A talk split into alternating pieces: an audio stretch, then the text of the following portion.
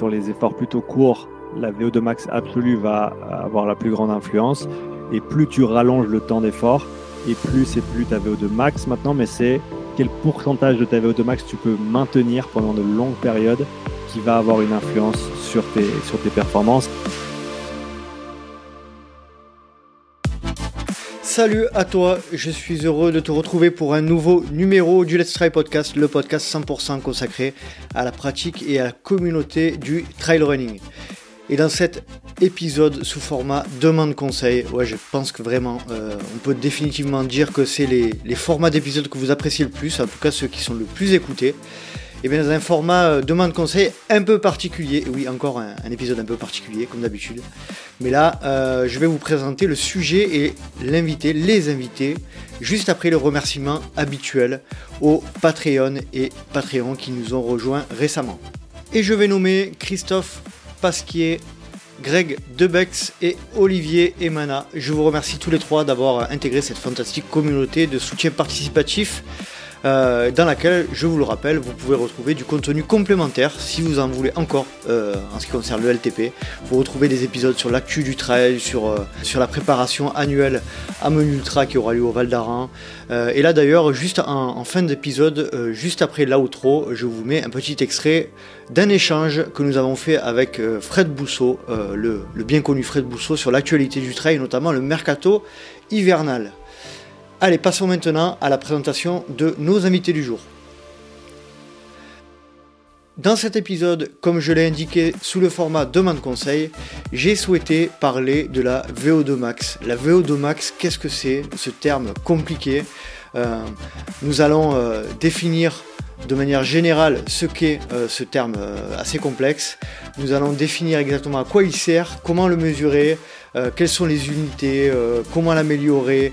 Euh, et puis, puis vous l'entendrez, nous allons partir en, discussion autour de ce thème bien précis qui, vous allez le comprendre, a un intérêt tout particulier dans le cadre de la pratique, des sports d'endurance et, un peu moins, mais quand même, dans la pratique des sports d'ultra-endurance. Pour ce faire et pour échanger, j'ai fait appel à une des personnes qui a été le plus sollicité et euh, qui a rencontré le plus de, succès à la suite d'un épisode, c'est euh, Sean Seal. Sean Seal, c'est le, coach euh, préparateur physique qui détient la, chaîne YouTube, le podcast Upside Strength et, que vous appréciez. J'ai énormément de retours positifs sur cette chaîne qui démocratise de manière pédagogique les connaissances sur les sports d'endurance notamment.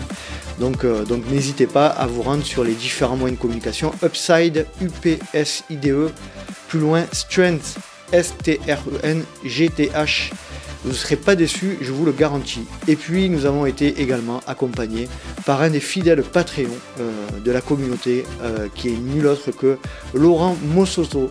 Laurent Mossoto, c'est un ultra trailer de, bon niveau qui va, qui va apporter sa pierre à l'édifice de ce sujet qu'il connaît assez bien, puisque Laurent est, un autodidacte euh, dont les connaissances sont assez importantes et avec qui on échange énormément sur, sur la communauté. Voilà, après cette longue introduction, je vous laisse profiter de cet échange demande conseil sur la VO de Max avec Sean Seal et Laurent Mossoto. Bonne écoute Salut Sean et salut Laurent, je suis très très heureux de vous retrouver euh, sur le Let's Try podcast. Euh, bah, déjà dans un premier temps, honneur au Patreon. Euh, salut Laurent, comment vas-tu? Eh ben, ça va très bien et puis je, suis, super content de, participer à ce podcast sur quelque chose qui, qui m'intéresse un tout petit peu, on va dire, les principes de l'entraînement. C'est ça. Tu es, tu, es, Patreon, tu es passionné d'entraînement, très curieux. Euh, je crois même que tu suis aussi actuellement une, une, formation de préparateur mental où tu vas commencer, je crois. Tu es ultra trailer. Ah, ça commence en avril. Tu es ultra trailer aussi, tu as, un passé de cycliste. Voilà. J'ai un peu présenté, je t'ai un peu présenté à ta place, mais c'est un peu, c'est un peu ça ton, ton profil, quoi. Ouais, ouais c'est un peu ça. J'ai fait du vélo pendant un moment. Après, j'ai fait un court passage en triathlon. Euh, vraiment très obnubilé par la compétition parce qu'en vélo, euh, je faisais presque plus de compétition que, d'entraînement. Enfin, à l'entraînement, en tout cas, je faisais que de la zone 2 pour faire un clin d'œil à Sean parce qu'il y avait trop de compétition autour. Et puis, parmi l'équipe de vélo qu'on était, bah, il y en a quelques-uns qui sont partis dans le trail. Et un jour, ils m'ont dit Viens, on fait le tour du Mont Blanc, tu voir, c'est sympa. Et j'ai découvert ce sport comme ça. Voilà. Parfait. Bon, merci en tout cas Laurent euh, pour ton soutien euh, et on est très heureux de t'accueillir dans, l'épisode. Et salut Sean, eh ben, écoute, comment comment vas-tu? Et je tenais à te dire déjà que l'épisode, le précédent épisode qu'on a fait ensemble sur la zone 2 a été un véritable carton. Donc merci à toi. Euh, ça a été apparemment très très apprécié. Comment vas-tu Sean? Euh, je vais bien, Nico. Je te remercie. Salut Laurent. C'est chouette d'être sur le podcast avec vous. Merci pour cette nouvelle opportunité d'échanger avec, euh, avec vous et avec la communauté. Je me réjouis de, euh, de, de, simplifier au maximum tous ces concepts d'entraînement et les rendre abordables. Et j'espère que les auditeurs et auditrices repartiront avec des éléments intéressants pour leurs entraînements. Nickel, nickel. Euh, alors, pourquoi euh, un épisode sur la VO2 Max Déjà dans un premier temps, euh, on, va, expliquer tout ça, hein, n'ayez pas peur. tu as fait, bon toi, tu, tu, es un peu considéré comme le, le, le, le, pas le gourou, mais le, le défenseur de la zone 2. On en a parlé à de nombreuses reprises, mais tu as fait aussi, tu fais beaucoup de, de, de contenu vidéo YouTube, des, sur ton blog aussi, on retrouve énormément de contenu simplifié, je l'avais déjà dit précédemment, que ce soit sur la FC Max, sur la VO2 Max, sur la, puissance critique, etc. Et là, tu as sorti assez récemment un, un, ce que tu appelles le guide complet de la VO2 Max, euh, qui est euh, disponible, je mettrai le lien en, disponible sur les, sur les, les commentaires de l'épisode. Pourquoi tu as souhaité euh, as souhaité t'attarder, Sean, sur la VO2 Max?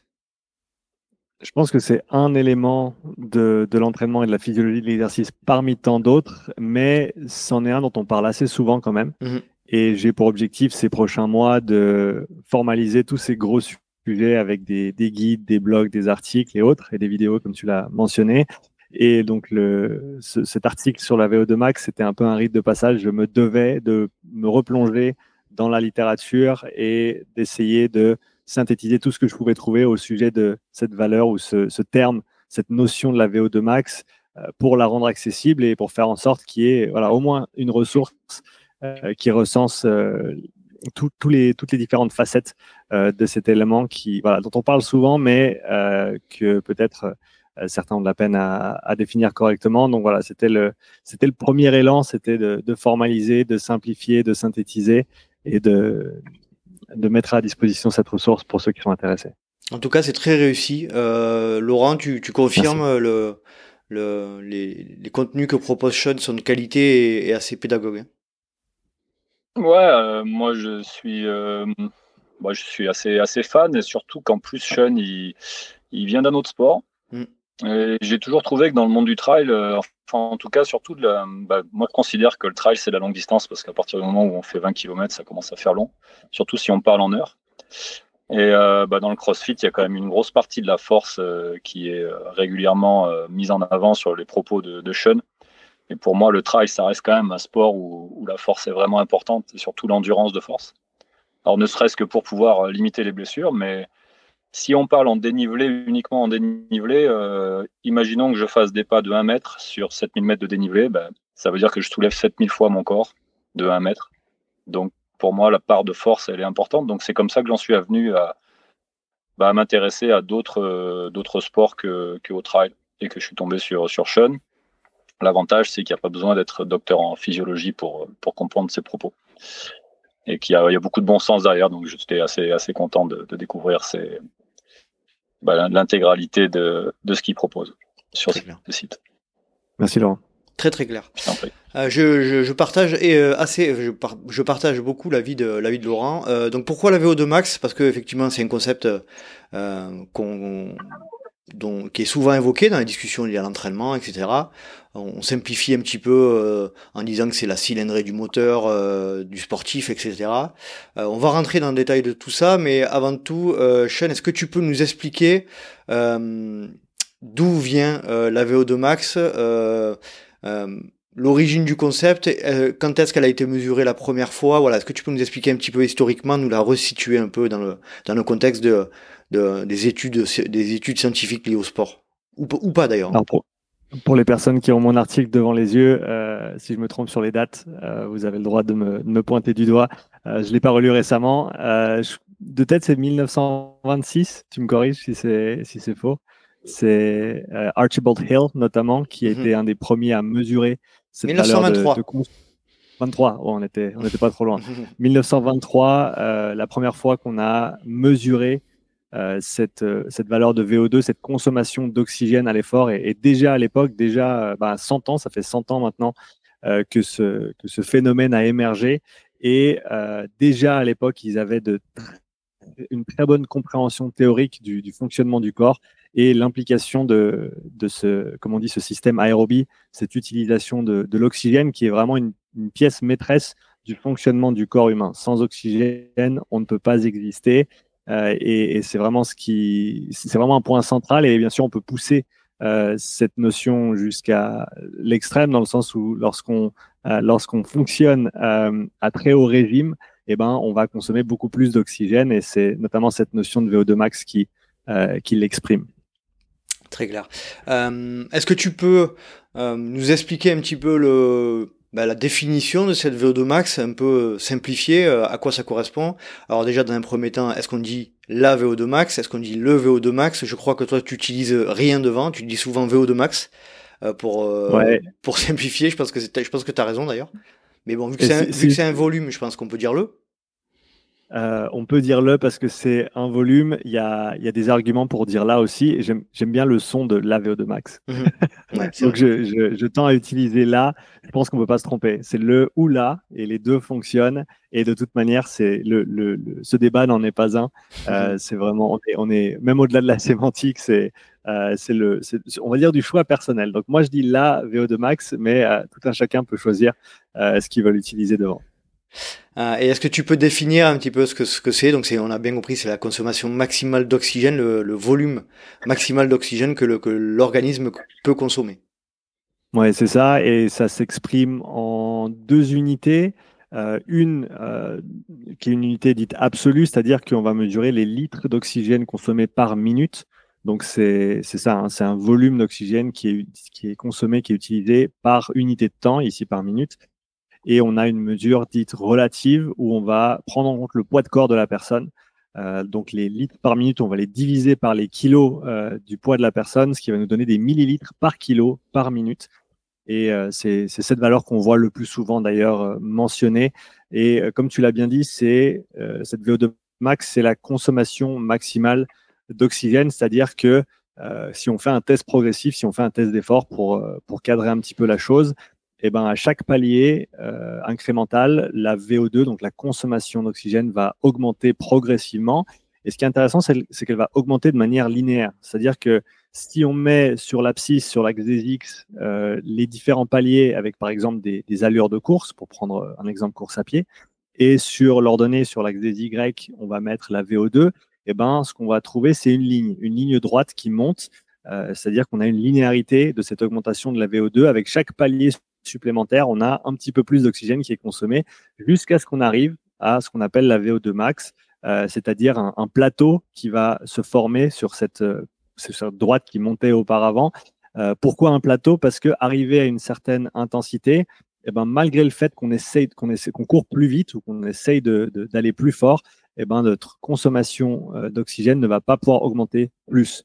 D'où le terme euh, VO2 max. Et euh, pour ceux qui aiment bien être pointilleux avec les termes, techniquement, la VO2 max, elle est mesurée sur un test continu où tu as un incrément de vitesse ou de puissance si on est sur vélo en continu et et lorsqu'on a un plateau qui euh, se dessine alors qu'on continue d'augmenter soit l'allure, soit euh, la puissance, eh ben, on peut déterminer comme euh, on, peut dire que cette valeur est la VO2 max. Et la petite distinction, c'est que lorsqu'on mesure une consommation d'oxygène en dehors de ce protocole très cadré, on va plutôt appeler ça une VO2 pic qui est simplement la VO2 maximale qui a été mesurée durant cet effort ou durant cet intervalle ou durant cet entraînement, mais qui ne vient pas directement de ce protocole euh, très, euh, on va dire, cadré.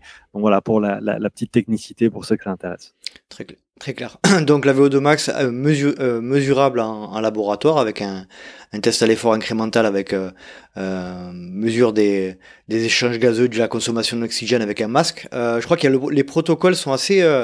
ce que tu dis dans l'article dans d'ailleurs, c'est que le gold standard actuel pour déterminer la consommation maximale d'oxygène, c'est établi par l'ACSM et avec des critères bien spécifiques. Donc un test cardio-respiratoire incrémental de 6 à 12 minutes euh, des paliers de 3 minutes ou plus, une modalité qui emploie plus de 50% de la masse musculaire totale du corps, euh, avec des critères d'épuisement là encore bien, bien spécifiques, un plateau de VO2 atteint malgré une augmentation de l'intensité, un plateau de FC max, donc de fréquence cardiaque maximale atteint malgré une augmentation de l'intensité, une concentration, on va, on va, rentrer un peu dans le détail, mais c'est intéressant de voir que le, protocole est assez, est assez, euh, assez strict.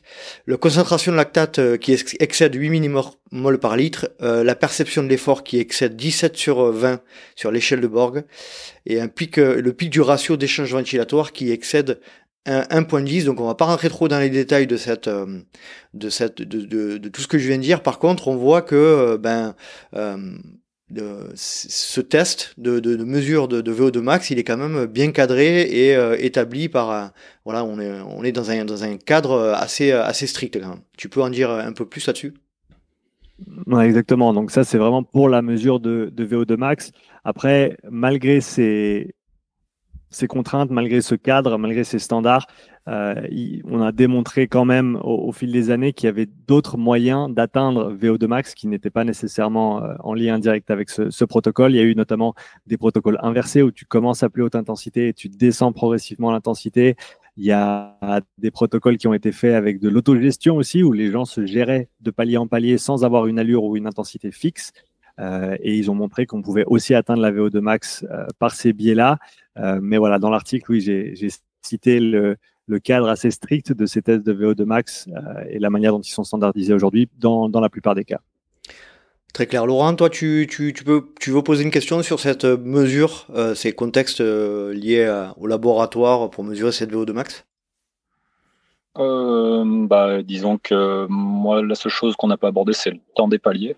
Il me semble qu'il y a des protocoles avec des, des temps de paliers différents. Euh, on avait fait un épisode avec euh, un Let's Try podcast où justement on parlait justement de la durée des paliers en fonction du type de sportif. A priori, les paliers devraient être un peu plus longs pour des sportifs d'endurance, si j'ai bien compris. C'est une hypothèse. C'est pas nécessairement toujours utilisé euh, dans le sens où L'avantage d'utiliser des paliers plus longs, c'est qu'on peut, on peut dire que techniquement c'est plus spécifique à la discipline, comme tu l'as dit, sur une discipline plutôt longue distance. Euh, cela dit, l'avantage de garder exactement les mêmes paliers sur tous les protocoles, indépendamment de la personne que tu vas évaluer, c'est que tu as quelque chose que tu peux comparer de, mmh. test en test. Et euh, moi, c'est comme ça aujourd'hui que j'aborde les tests, c'est-à-dire que j'ai pas de différents protocoles selon le sport en question, euh, parce que de toute manière, il faut se dire que ce qu'on va mesurer durant l'évaluation ou durant le test d'effort, ça va être applicable avant tout au contexte du test d'effort. C'est-à-dire que certes, on va pouvoir en tirer des informations pour optimiser nos entraînements, nos allures d'entraînement et peut-être même de course. Cela dit, le seul point de comparaison intéressant, ça va être entre cette évaluation et la, même évaluation dans quelques semaines ou quelques mois avec le même protocole et les mêmes outils. Euh, donc mon argument, ce serait, tu gardes un protocole qui est assez standard, palier de 3, 4 ou 5 minutes, ça dépend de la personne qui va effectuer le test ou mettre en place le test d'effort. Et ensuite, ce que tu veux faire peut-être, si tu veux aller plus loin et être plus spécifique à ta discipline, c'est commencer à quantifier certaines choses, euh, fréquence cardiaque, lactate, euh, perception de l'effort, durant tes séances d'entraînement. Et, là, tu peux vraiment aller dans le beaucoup plus spécifique. Euh, mais voilà, il y a, tu vois, tu parles de Inigo San Milan, par exemple, qui coach Tadej Pogacar en, en cyclisme. Et eh ben, lui, il préconise des paliers de 10 minutes. Il fait des paliers de 10 minutes, mais on prend en compte que c'est des, des cyclistes élites du plus haut niveau et donc, bien entendu ils, peuvent euh, faire un test qui dure deux heures, il n'y aura pas trop de problème. Moi je sais que si je prends mes crossfitters et que je les fais faire un test même d'une heure et demie, la plupart d'entre eux ils se sont jamais assis sur un vélo pendant une heure et demie. Euh, donc il, faut penser à ce contexte-là aussi et je pense que c'est un des avantages du fait de garder ces paliers euh, dans les 3 à 4 à 5 minutes maximum, c'est que tu te retrouves pas avec des tests qui durent plus d'une heure. Mmh. Et la difficulté ou la, une des contraintes supplémentaires qui émergent une fois que tu dépasses une heure sur ton évaluation, c'est qu'on va commencer à avoir une déplétion du glycogène. On va commencer à avoir cet aspect énergétique qui rentre en ligne de compte. Et si tu commences à complémenter euh, ton test ou, si tu commences à consommer des glucides pendant le test, euh, ça, va avoir une influence sur les résultats, ça va avoir une influence sur le lactate.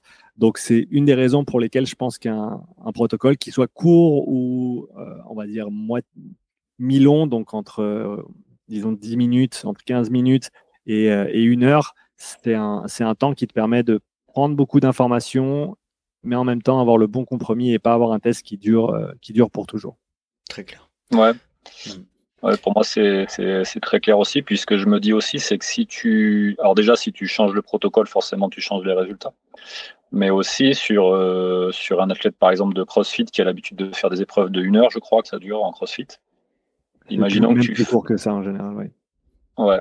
Imaginons que tu t'amuses à lui faire faire euh, le palier de, de Pogacar euh, tu risques euh, d'atteindre VO2 max avant d'avoir atteint le, palier de puissance euh, à VO2 max qu'il avait atteint sur un protocole plus court. Ouais, c'est intéressant que tu le mettes en avant et je pense qu'on pourrait y revenir après. donc, la, la structure de ton protocole d'évaluation va déterminer directement ou va avoir une influence directe sur le palier que tu atteins lorsqu'on mesure ta VO2 max il y a une notion de vitesse à VO2 max euh, dont on peut certainement parler un petit peu plus tard, qui, à mon avis, est problématique euh, pour, pour différentes raisons. Euh, mais tu as tout à fait raison, si on change le protocole, on va, on va changer le nombre de paliers effectués, on va changer où le test se termine. Et, et c'est voilà, une des raisons pour lesquelles garder un protocole qui soit standardisé et toujours utiliser le même, ça, ça a quand même ses avantages. On va rester sur la partie plutôt générale de, la VO2 max. Est-ce qu'on peut, euh, Sean, est-ce qu'on peut l'estimer cette VO2 max euh, par tout autre moyen que ce fameux test en, laboratoire? Il y, a, il y a plein de calculs qui l'estiment, mais après, c'est comme toute estimation sur de la physio. À mon avis, ça ça vaut même pas vraiment la peine de, de l'estimer, dans le sens où tu as meilleur temps juste de savoir ce qui se passe au niveau de tes performances que d'essayer d'estimer une VO2 max. Si tu veux une VO2 max, tu vas la mesurer calculer une VO2 max, ça, ça littéralement aucun intérêt. Parce que la valeur de VO2 max en elle-même te donne pas plus d'informations que euh, voilà la taille de ta VO2 max. Mhm. euh, et à partir de là, si on a d'autres informations, on va pouvoir l'utiliser de manière, euh, de manière assez pertinente.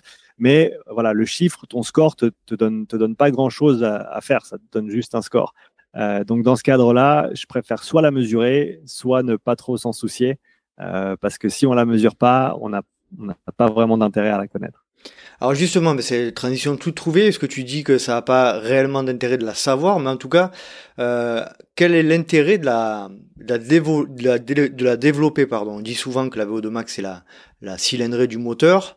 Euh, mhm. On imagine euh, par rebond que ben, si plus on a une cylindrée du moteur euh, élevée et plus on, pourra être puissant, rapide, etc. ce qui n'est pas forcément toujours le cas, mais quel est l'intérêt vraiment de, développer cette VO2 max, d'avoir une grosse VO2 max ou de, la, de la maintenir tout du moins dans le cadre des sports? je pense, Ouais, je pense qu'il y a deux axes, hmm, disons trois axes principaux. Le premier, c'est qu'on sait que la VO2 max est un, un prérequis pour performer en sport d'endurance. Mhm. C'est-à-dire que une fois que tu es à haut niveau et que tu as une grande VO2 max, euh, c'est pas garanti qu'avec une grosse VO2 max toute seule, tu puisses gagner. Il y a d'autres facteurs et on en parlera après.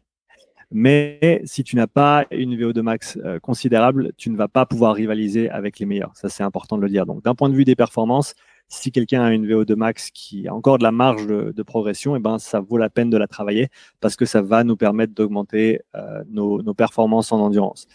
Deuxième volet, on a euh, ce qui tient de la santé, tout simplement. La VO2 max, c'est souvent utilisé comme un indicateur de santé cardiovasculaire, euh, cardio-respiratoire, et euh, ça, on le voit. Hein, et c'est une des raisons pour lesquelles ce concept de VO2 max est si populaire, c'est qu'il est intéressant à utiliser autant du côté de la performance sportive que de la santé. Du bien-être. donc, mmh. ça, ouais, exactement. Donc, voilà, augmenter sa VO2 max, ça veut aussi dire avoir un impact positif sur sa, sur sa santé. Et euh, finalement, bah, pourquoi la développer? On a, on a, dit, hein, c'est un, un, un, un, facteur déterminant ou c'est un prérequis euh, pour la performance en endurance. Et de mon point de vue, même si on pratique pas un sport d'endurance, développer sa VO2 max, ça va avoir euh, l'avantage de nous donner une meilleure récupération, une meilleure capacité de travail. Je pense que ça, c'est une des choses que je ressors le plus de cette VO2 max, c'est un proxy pour la capacité de travail, ta mmh. tolérance d'entraînement. Donc, si tu as une faible VO2 max, tu vas avoir de la peine à t'entraîner beaucoup et souvent et fort. Euh, alors que si tu as une grande VO2 max, ça va te permettre de t'entraîner plus souvent, plus fort et de récupérer plus rapidement. Et on le sait, hein, et surtout pour le, trail, vous le savez mieux que moi, le, volume joue énormément. Et euh, le volume pour du volume, c'est pas si intéressant que ça, mais le volume dont tu peux véritablement récupérer et dont tu peux assimiler les adaptations, c'est ça qui va te donner le, meilleur retour sur le temps que tu passes à courir. Et, et donc voilà, avoir une meilleure VO2 max, c'est aussi ça, c'est pouvoir s'entraîner plus et mieux. Très clair.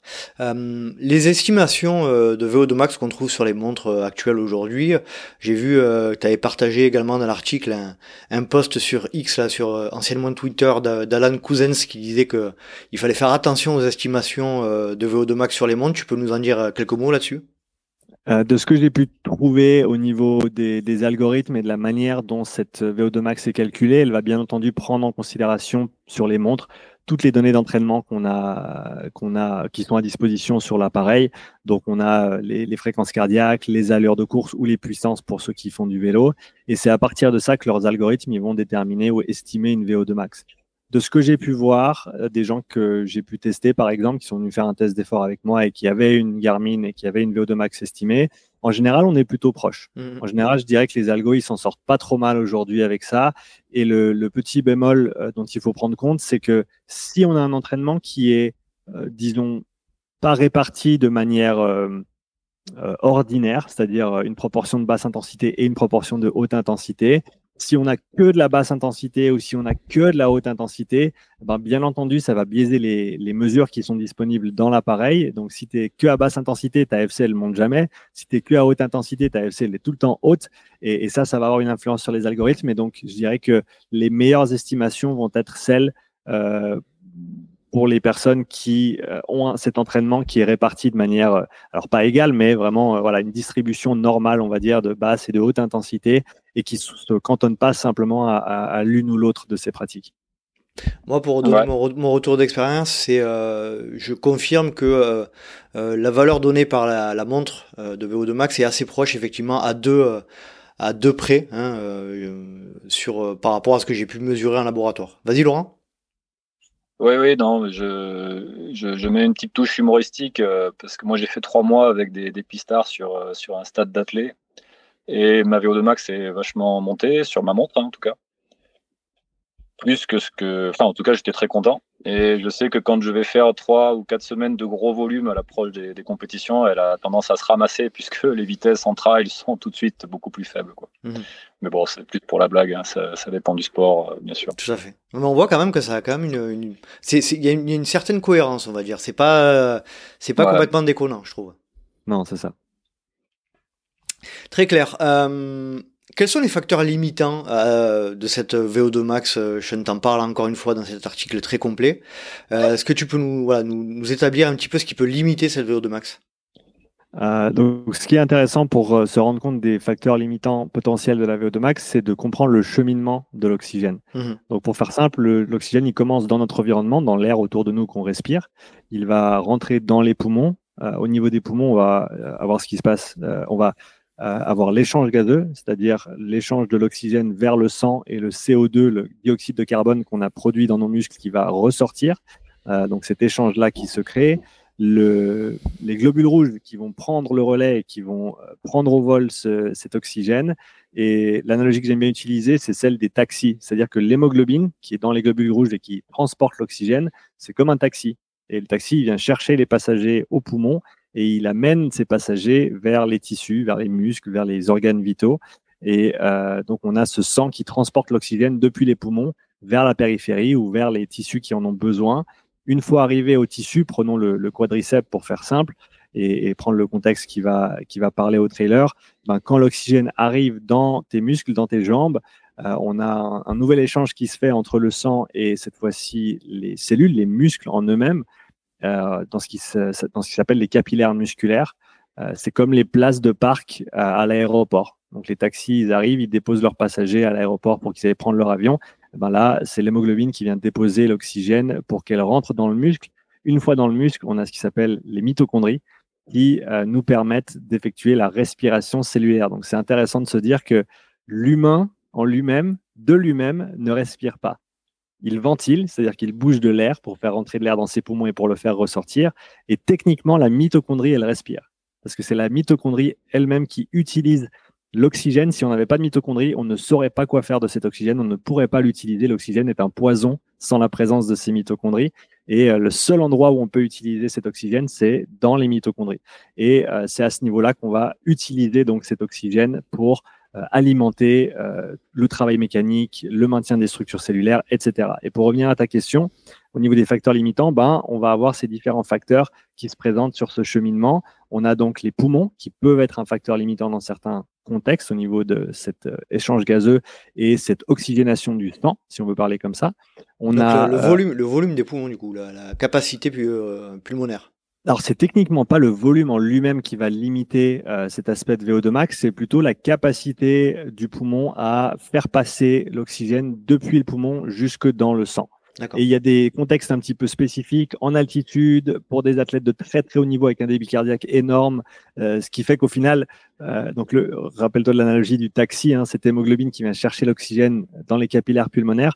Et eh ben, dans les athlètes qui ont un débit cardiaque très très élevé, on parle de, l'ordre de 40 litres par minute, si je ne me trompe pas, euh, et eh ben, ce qui se passe, c'est que le temps de transit de l'hémoglobine, du globule rouge dans les capillaires pulmonaires est tellement faible que le taxi a même pas le temps d'ouvrir la porte pour laisser rentrer le passager. En gros, c'est un petit peu ça le, schéma.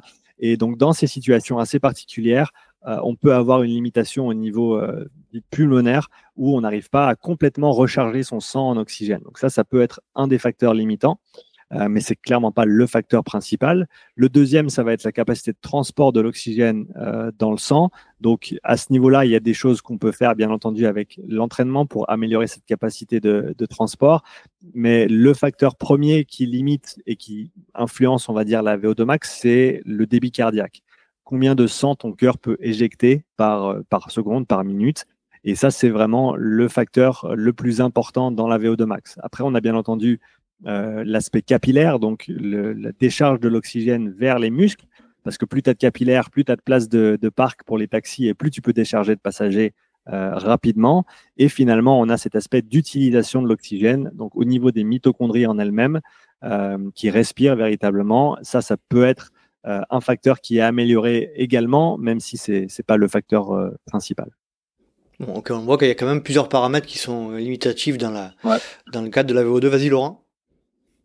Ouais, non, mais euh, du coup, je me dis que le, le nombre, ou, je sais pas si c'est en nombre ou si c'est en concentration cellulaire de mitochondries est important aussi. Absolument. Et donc, ça m'amène à penser qu'il n'y a pas que le travail à VMA qui permet euh, d'augmenter la VO2 max, puisque la zone 2 semble être l'un des meilleurs moyens d'augmenter cette concentration en mitochondries. Exactement, tu m'as devancé Laurent, tu as bien fait. Euh, donc c'est bien que tu aies posé cette question. Le, les, les, mitochondries, on les exprime en général en euh, volume density, en volume densité. Euh, c'est une mesure un petit peu particulière, mais voilà, en gros, c'est euh, combien de place prend les, prennent les mitochondries, ce réseau de mitochondries dans la cellule, et aussi la, la densité de la mitochondrie. Et il y a deux, il y a deux facettes de la mitochondrie euh, et, euh, je, vais, vite ramener ça à l'entraînement après. Il y a deux facettes de, la respiration cellulaire. Il y a ce qu'on appelle la capacité euh, mitochondriale, donc la, le volume total de mitochondries que tu as. Donc, plus le réseau est grand et plus ta capacité mitochondriale est importante. Et comme tu l'as dit, ça s'est principalement développé bah, via le volume d'entraînement. Et la, zone 2, ce qui est génial, c'est qu'on peut faire beaucoup de volume à un coût très très bas. C'est un de ses intérêts principaux.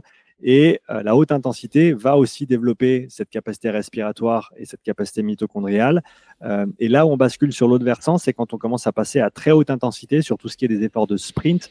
Et là, on va développer ce qui s'appelle, ce qui dit la, la, euh, la fonction respiratoire, la fonction mitochondriale.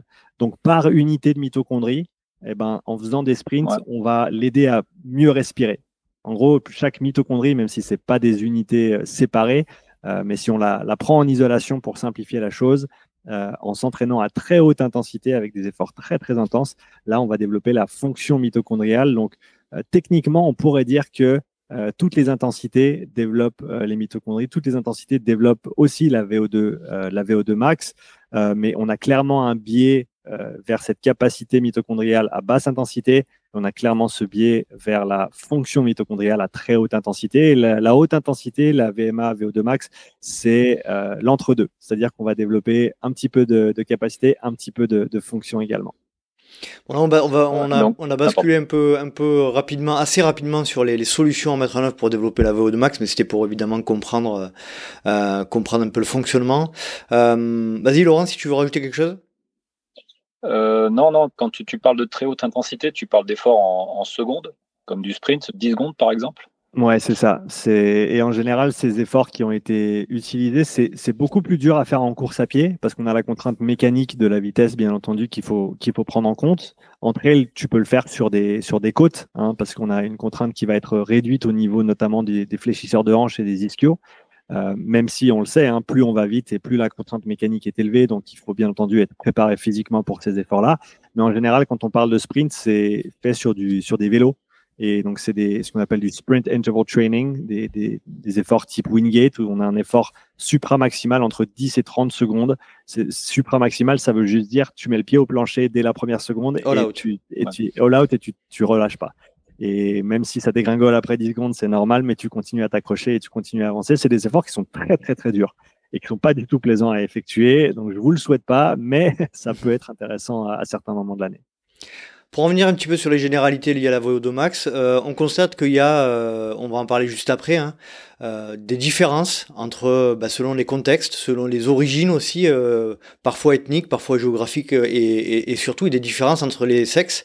C'est-à-dire qu'on constate une, une, différence de, de VO2max des, des euh, entre les hommes et les femmes. Est-ce que tu peux nous expliquer un petit peu pourquoi il y a cette différence? On en avait parlé euh, dans l'épisode sur euh, femmes et trail avec avec Guillaume Millet, mais est-ce que tu peux nous réexpliquer pourquoi il y a une différence potentielle de VO2 max entre hommes et femmes? Alors en toute honnêteté, je me, souviens qu'il y a une différence, mais je me souviens plus laquelle c'est. Et si tu as l'article devant les yeux, je te laisserai nous éclairer un petit peu là-dessus. je me rappelle plus exactement qu'est-ce qui. Je sais que euh, on voit cette différence même euh, en, contrôlant pour pas mal de, paramètres, euh, notamment la, masse de l'hémoglobine et ce genre de choses. Mhm. mais rappelle-moi, rappelle-moi si tu veux bien le, le facteur qui, qui fait qu'on a cette différence homme-femme Alors je sais que il y avait euh, y a une différence de, de l'ordre de 20% je crois entre les entre les meilleurs euh, VO2 max mesurés. Mhm. Euh, a priori c'est lié euh, à euh, bah déjà quand on parle de valeur absolue euh, de valeur relative pardon la la, la, la différence est aussi liée au fait que les, les, femmes ont plus d'un pourcentage de masse grasse, de masse grasse plus élevé. Mhm. donc ça implique forcément un poids plus important donc une VO une VO2 max plus euh, plus faible, mhm. euh, me semble-t-il. Et ensuite, il y a aussi euh, une notion de, je crois, liée à l'hémoglobine. Mais ça, je m'en rappelle plus exactement. Alors, moi, je m'en rappelle. Merci de me l'avoir me l'avoir ramené et rappelé. on a une différence qui est non négligeable entre les hommes et les femmes en quantité d'hémoglobine dans le sang. Mhm. Donc, par litre de sang, on n'a pas les mêmes concentrations entre les hommes et les femmes. Euh, la concentration d'hémoglobine et euh, l'hématocrite, c'est euh, des paramètres qui peuvent être améliorés avec l'entraînement, bien entendu, et avec l'altitude et avec la chaleur. et c'est une des différences qui immuable entre, entre, les, entre les hommes et les femmes. De base, on n'a on pas cette même, cette même concentration, chose qui va influencer directement la VO2 max. On sait aussi que les femmes, même toute chose égale, à toute chose égale, ont un système respiratoire qui va être légèrement plus petit que celui des hommes aussi. Mhm. Euh, et donc ça, ça, ça va avoir une influence peut-être un petit peu plus sur l'aspect euh, limitation respiratoire pour les femmes que l'aspect VO2 max directement. Euh, mais en tout cas, voilà, c'est déjà deux éléments importants dans ce cheminement de l'oxygène, les poumons et ensuite l'hémoglobine, qui, qui influencent directement la VO2 max et qui expliquent cette différence entre les hommes et les femmes.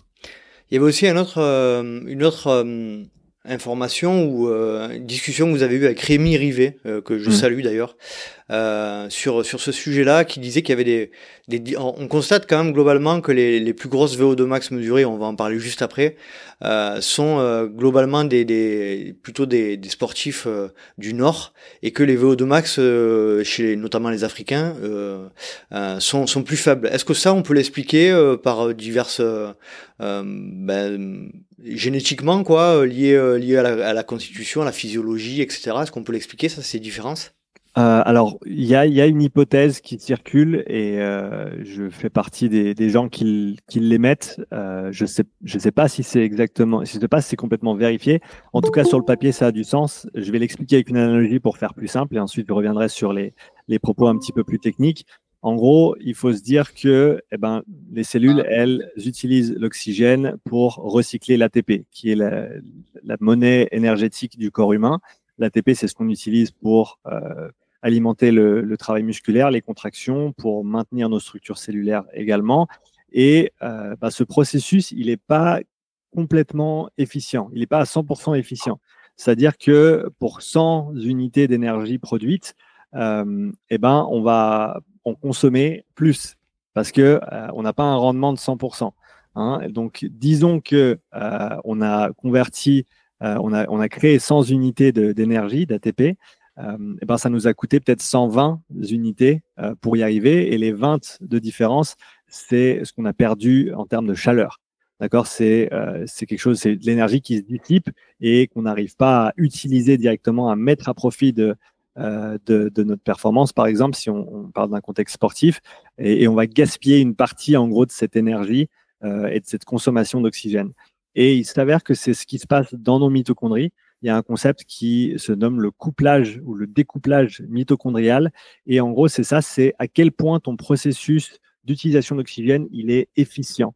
Et il semblerait, et ça a du sens d'un point de vue de, l'évolution simplement et de l'adaptation à différents climats et différents environnements, euh, que les personnes qui euh, ont vécu ou qui ont euh, des ancêtres qui ont évolué dans des pays froids, eh ben, auraient un avantage euh, au niveau de leur, de leur, évolution et de leur adaptation s'ils produisaient plus de chaleur de manière interne. Euh, et donc, si on a un découplage euh, mitochondrial plus important chez ces personnes-là, ça veut dire que pour une, une quantité d'oxygène consommée, on va avoir une production de chaleur qui est un petit peu plus importante. et donc aussi une VO2 qu'on va pouvoir utiliser un petit peu plus basse. Euh, par contre, quand on est euh, à l'équateur, eh ben, il fait déjà assez chaud dehors. On n'a pas besoin de produire beaucoup de chaleur en interne, ce qui fait qu'il semblerait que ce, découplage mitochondrial est un petit peu moins important euh, chez ces populations-là, ce qui expliquerait que eh ben, même avec une VO2 max un petit peu plus basse que celle des, gens des pays nordiques, eh ben, vu que ces personnes-là auraient un rendement un petit peu plus, un petit peu plus haut, eh ben, au final, ça, s'égalise et on arrive à peu près, euh, à peu près aux mêmes performances brutes, euh, malgré le fait qu'on ait ces différences au niveau des valeurs mesurées. Très intéressant. Très très intéressant. Merci pour ton, ton retour. Pourquoi on peut pas euh, simplifier en disant que la performance c'est c'est uniquement basé sur la VO2 max? Pourquoi la VO2 max ça fait pas tout dans la performance sportive et dans la performance en endurance plus particulièrement? Euh, bah, Simplement parce que c'est n'est pas suffisant pour expliquer les différences de performance entre deux personnes. C'est-à-dire que, comme je l'ai dit tout à l'heure au, début du podcast, euh, il faut une grande VO2 max si tu veux avoir une chance de performer contre les meilleurs. Mais une fois que tu as atteint cette, euh, cette grande VO2 max, une fois que tu as atteint ton, ton potentiel génétique, il y a d'autres facteurs comme euh, l'économie, comme le pourcentage de VO2 au seuil, ça c'est une notion sur laquelle on pourra revenir aussi, euh, euh, et, ces paramètres notamment qui sont les plus importants et qui vont prédire et prédéterminer les, les, performances qui sont possibles. donc voilà, la VO2 max, elle est importante, mais si tu n'as que ça, eh ben, il y a de grandes chances que ça suffise pas. D'ailleurs, on, cite souvent l'exemple de Paul Radcliffe, hein, qui, avec une, une VO2 max euh, identique, a réussi à améliorer ses temps sur marathon de manière assez incroyable. Et, on, a, on, a, on a constaté que c'était son économie de course qui avait énormément diminué. Ouais, on, qui, avait, augmenté. On peut même euh, aller un petit peu plus loin. Il s'avère que sa VO2 max à Paul Radcliffe, elle est, descendue euh, au, fur et à mesure de sa carrière. Euh, mais comme tu l'as dit, son économie de course a augmenté, c'est-à-dire que euh, pour un effort donné, ça lui coûtait de moins en moins au fil de sa carrière, ce qui est un des, changements qu'on voit avec simplement des années d'entraînement de qualité et très peu de blessures, c'est cette économie, hein, ce fait que chaque mouvement, chaque foulée devient, enfin, coûte un petit peu moins. et comme tu l'as dit, c'est un des facteurs qui a fait qu'elle a, pu continuer à progresser dans, ses, dans ses courses, malgré le fait que sa VO2 max euh, ne soit pas restée euh, aussi haute qu'en début de carrière et qu'elle soit même descendue au fur et à mesure. Très clair. Donc on a fait un petit tour d'horizon un petit peu général de, de, à, quoi, sert la VO2 Max, pourquoi c'est important euh, bah, d'être euh, euh, assez euh, d'avoir d'être bien doté de ce point de vue-là. Hein. Il n'y a pas de performance, surtout à haut niveau, sans une, une, une VO2 max importante. Euh, Est-ce qu'on peut faire C'est pas, c'est pas, c'est, il n'y a pas que ça, puisqu'on vient de le dire. Hein, c'est, c'est aussi d'autres paramètres qui, qui influent sur la performance en, en endurance. Euh, est-ce qu'on peut faire un petit tour d'horizon des, des, VO, des VO2 max, des, des, des, records un petit peu de VO2 max qui ont été relevés dans les, euh, dans les différents sports Est-ce que tu peux nous dire euh, bah, les, euh, les, les, meilleures valeurs, que ce soit hommes ou femmes, qui ont été relevées aujourd'hui? Alors de tête, on a un record homme, si je me trompe pas, à 97. C'est ça. 97 millilitres par kilo par minute. Et c'est soit un Suédois, soit un Norvégien. C'est un Suédois. Je vais dire, je vais te dire le, tout de suite le nom. Euh, c'est c'est hop, c'est Oscar Svensson, cyclisme. Ouais, voilà. Et mm. de tête, c'est un, c'est une valeur qu'il a atteint très très tôt dans sa carrière. Mm. Euh, et malgré cette euh, VO2 max euh, absolument incroyable, eh ben, il a, il a pas très très bien performé durant sa carrière en cyclisme. Donc encore une fois, le, le fait de juste avoir une très très grande VO2 max n'est pas suffisant parce qu'il y a tous ces autres paramètres à prendre en compte. Chez les femmes, si je me trompe pas, c'est dans les 80 ou 87. C'est 78,6. C'est Joanne Benoît, apparemment, course euh, longue distance, d'après ce que j'ai vu sur ton, ton article.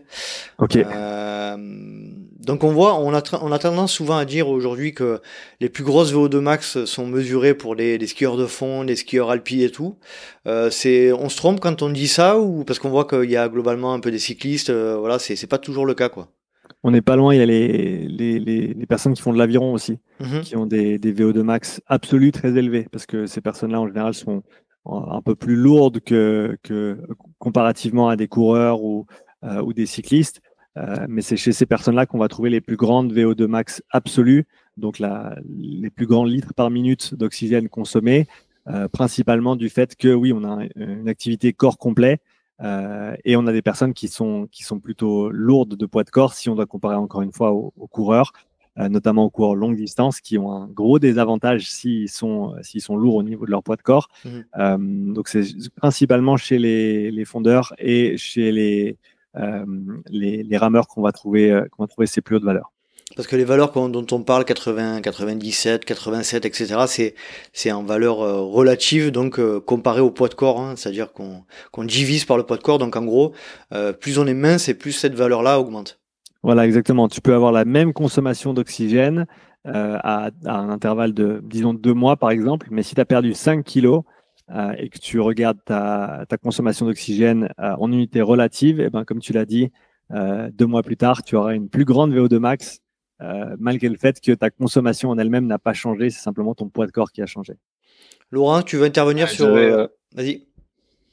Ouais, j'avais pensé aussi que sur des sports comme l'aviron ou le ski de fond, ski de rando, ils ont une quantité de muscles engagés dans l'effort qui est aussi plus grande, ce qui faisait que les, les VO2 max étaient plus élevés. Exactement. Ce qui voudrait dire que chez un même athlète, si je garde le même poids en diminuant par exemple la masse grasse, mais que j'augmente la masse musculaire, est-ce que j'augmente aussi la VO2 max? C'était pas automatique, j'imagine. Pas automatiquement. Non, il faut que tu aies euh, accompagné cette augmentation de masse musculaire par de l'entraînement d'endurance pour t'assurer que cette entre guillemets nouvelle masse puisse elle aussi consommer plus d'oxygène. Donc ça revient à dire que la consommation d'oxygène est limitée par le plus petit maillon de la chaîne au final. On peut le, on peut le schématiser comme ça, ouais. Je pense que ça fonctionne. Alors, est-ce que tu peux préciser ce que, ce que tu, ce que tu veux dire par le petit, plus petit maillon de la chaîne, Laurent? Euh, bah pour moi, la chaîne, elle part, euh, elle part de, de, bah, de, l'orifice respiratoire jusqu'au muscle, jusqu'à la mitochondrie, on va dire. Mhm. Imaginons que je force un athlète à respirer dans une paille et que la paille fait un centimètre de diamètre. Euh, déjà là, on a un problème au niveau du maillon, c'est-à-dire que le débit d'oxygène n'y sera pas. Euh, si je lui greffe, euh, bon, on est vraiment dans, la science-fiction, mais les poumons euh, d'une grenouille, ça marchera pas non plus. Et même si au bout du compte, je lui mets des cellules du colibri, le plus petit maillon de la chaîne va limiter la consommation maximale d'oxygène. C'est-à-dire qu'il faut que de l'entrée de l'oxygène par la bouche ou le nez, donc de la respiration, enfin, de la ventilation, pour reprendre le terme de Sean, puisqu'on a vu qu'il y avait que la mitochondrie qui respirait, jusqu'à la mitochondrie, il faut chacun, faut que chacun des éléments soit entre guillemets optimisé pour avoir la VO2 max euh, la meilleure possible. Oui, c'est ça. Et le facteur que tu peux optimiser le plus et qui va faire la plus grande différence dans la majorité des cas, c'est le cœur, notamment la taille du cœur et sa capacité à éjecter des, quantités de sang importantes. Ok. Très clair. Euh, j'aimerais qu'on parle des différentes modalités d'effort euh, et, de leurs influences sur la, mesure de la VO2 max. Euh, est-ce que si moi, par exemple, je suis trailer ou et que j'essaie de faire un test à, à, vélo, un test à l'effort à vélo, sachant que je suis pas habitué à faire du vélo ou très peu, mais mes, mes cellules, mon, mon, mon organisme n'est pas habitué à, à, travailler de cette manière-là. Est-ce que euh, forcément je suis limité euh, dans le cadre de la modalité d'effort dans laquelle je suis pour euh, pour mesurer cette VO2 max? Est-ce que est-ce que est-ce que un cycliste professionnel par exemple, j'imagine que s'il s'il fait un test à l'effort en vélo, il aura une VO2 max élevée. Et si on le met à si on le met à courir dans un dans une modalité qu'il a pas à laquelle il n'a pas l'habitude d'être, euh, ça va forcément limiter sa VO2 max. Est-ce que, est-ce que j'ai bon ou pas? Je pense qu'on va dans la bonne direction. Donc, clairement, on a une influence de la modalité sur la VO2 max, tout comme on a une influence de la modalité sur la fréquence cardiaque maximale. C'est-à-dire qu'on ne va pas pouvoir attendre ou atteindre la même euh, fréquence cardiaque selon si on fait du vélo, de la course à pied ou de la natation. Et euh, oui, comme tu l'as dit, bah, selon si tu es entraîné dans une modalité ou pas, tu vas avoir un, un potentiel de, d'exprimer cette grande VO2 max qui est plus importante. Mais on se rappelle que une des pièces maîtresses de cette VO2 max, c'est le cœur. Mhm. Et le cœur, c'est un élément central, c'est-à-dire qui va euh, alimenter les jambes comme le haut du corps. Et donc, même si tu n'es pas entraîné euh, en course à pied, que tu es entraîné en vélo et que tu fais un test en course à pied, ben, certes, tu auras pas nécessairement la capacité d'utiliser de manière aussi efficace l'oxygène que quelqu'un qui est habitué à courir. Et donc, il y a euh, voilà, une certaine fréquence de contraction au niveau euh, musculaire. On a les chocs aussi qui ont un impact, hein, bien sûr, sur, euh, sur ce fonctionnement-là. mais là où tu verras une plus grande différence, même, c'est si tu essayes d'utiliser des muscles que tu n'as jamais entraînés. alors, quand je dis jamais entraîné, c'est où tu n'as pas passé des, des, des, des, heures chaque semaine à, à les travailler. Donc, par exemple, si on prend quelqu'un qui est entraîné en course à pied et qu'on lui fait passer un test sur, sur ergomètre, mais haut du corps, donc un, vélo à bras pour faire simple, eh ben, euh, on, va, on va clairement voir une limitation au niveau de ses membres supérieurs, c'est-à-dire que c'est ses bras qui vont entre guillemets exploser avant même qu'ils n'atteignent des fréquences cardiaques élevées. Et euh, à ce niveau-là, sa VO2 max va clairement être limitée par euh, l'aspect périphérique, donc par ses muscles directement. Hmm. c'est là où on voit la plus grosse différence. et ce qui est intéressant, c'est que tu vois chez les kayakistes, par exemple, qui sont bien sûr très entraînés au niveau de leur haut du corps, qu'ils atteignent des valeurs proches de 85%, si je ne me trompe pas, euh, des VO2 max qui peuvent être mesurés en, cyclisme, par exemple. Donc, on voit vraiment l'importance de ce cœur, hein, cette pièce centrale qui vient alimenter les différents groupes musculaires. Euh, et euh, je dirais que c'est peut-être un des une des manières de justifier l'entraînement croisé pour ces personnes qui font des, sports haut du corps est de quand même faire du vélo parce que bien sûr ça va solliciter plus de masse musculaire, donc plus de flux sanguin, donc une, plus, une meilleure sollicitation du cœur euh, et euh, indirectement un bon transfert ensuite sur les modalités haut du corps par la suite.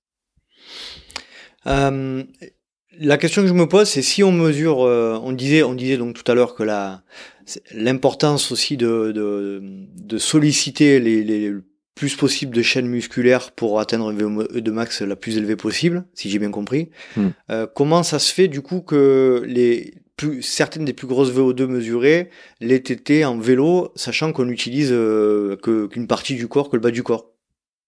Je pense que euh, ouais. Vas-y Laurent. Pardon. Vas-y, alors en vélo, en danseuse, on n'utilise pas forcément que le bas. Hein. Mhm. Et puis il y a aussi une grosse partie des, des chaînes euh, dorsales qui sont vraiment engagées. Quoi. C'est, c'est, ça, ça pousse pas que du quadriceps. En danseuse, effectivement, je suis d'accord. Hmm. Ouais. Euh, alors pourquoi est-ce qu'on pourquoi est-ce qu'on voit ça? Euh, c'est, c'est, une, c'est une bonne question. C'est une bonne question. Je n'ai pas creusé euh, pourquoi on trouve ces, euh, ces valeurs plus hautes dans, un, dans un sport comme le cyclisme. Après, il faut se dire que ces valeurs max, max, ces valeurs records, on va dire, que l'on retrouve dans les différentes disciplines, c'est pas nécessairement représentatif des valeurs que tu vas retrouver chez tous les cyclistes. Mmh hein. Et de tête, les, les, valeurs moyennes qu'on va retrouver sont équivalentes, voire un poil plus élevé chez les personnes qui font du ski de fond, par exemple, de par cette implication totale de, euh, du, du, des, différents groupes musculaires. Euh, mais, mais, encore une fois, on, on, joue un petit peu sur la ligne entre euh, la VO2 max relative la plus élevée ou la VO2 max absolue la plus élevée, parce que ces, ces deux, enfin, ces deux valeurs vont être influencées par la masse corporelle. Et selon la discipline sportive que tu vas pratiquer, bah, ça va avoir une influence sur la manière dont, ton corps est, fait. Euh, si tu vas être plutôt lourd, comme on a dit, pour les, gens qui font de l'aviron, plutôt avantage à être léger pour les, cyclistes et notamment les grimpeurs.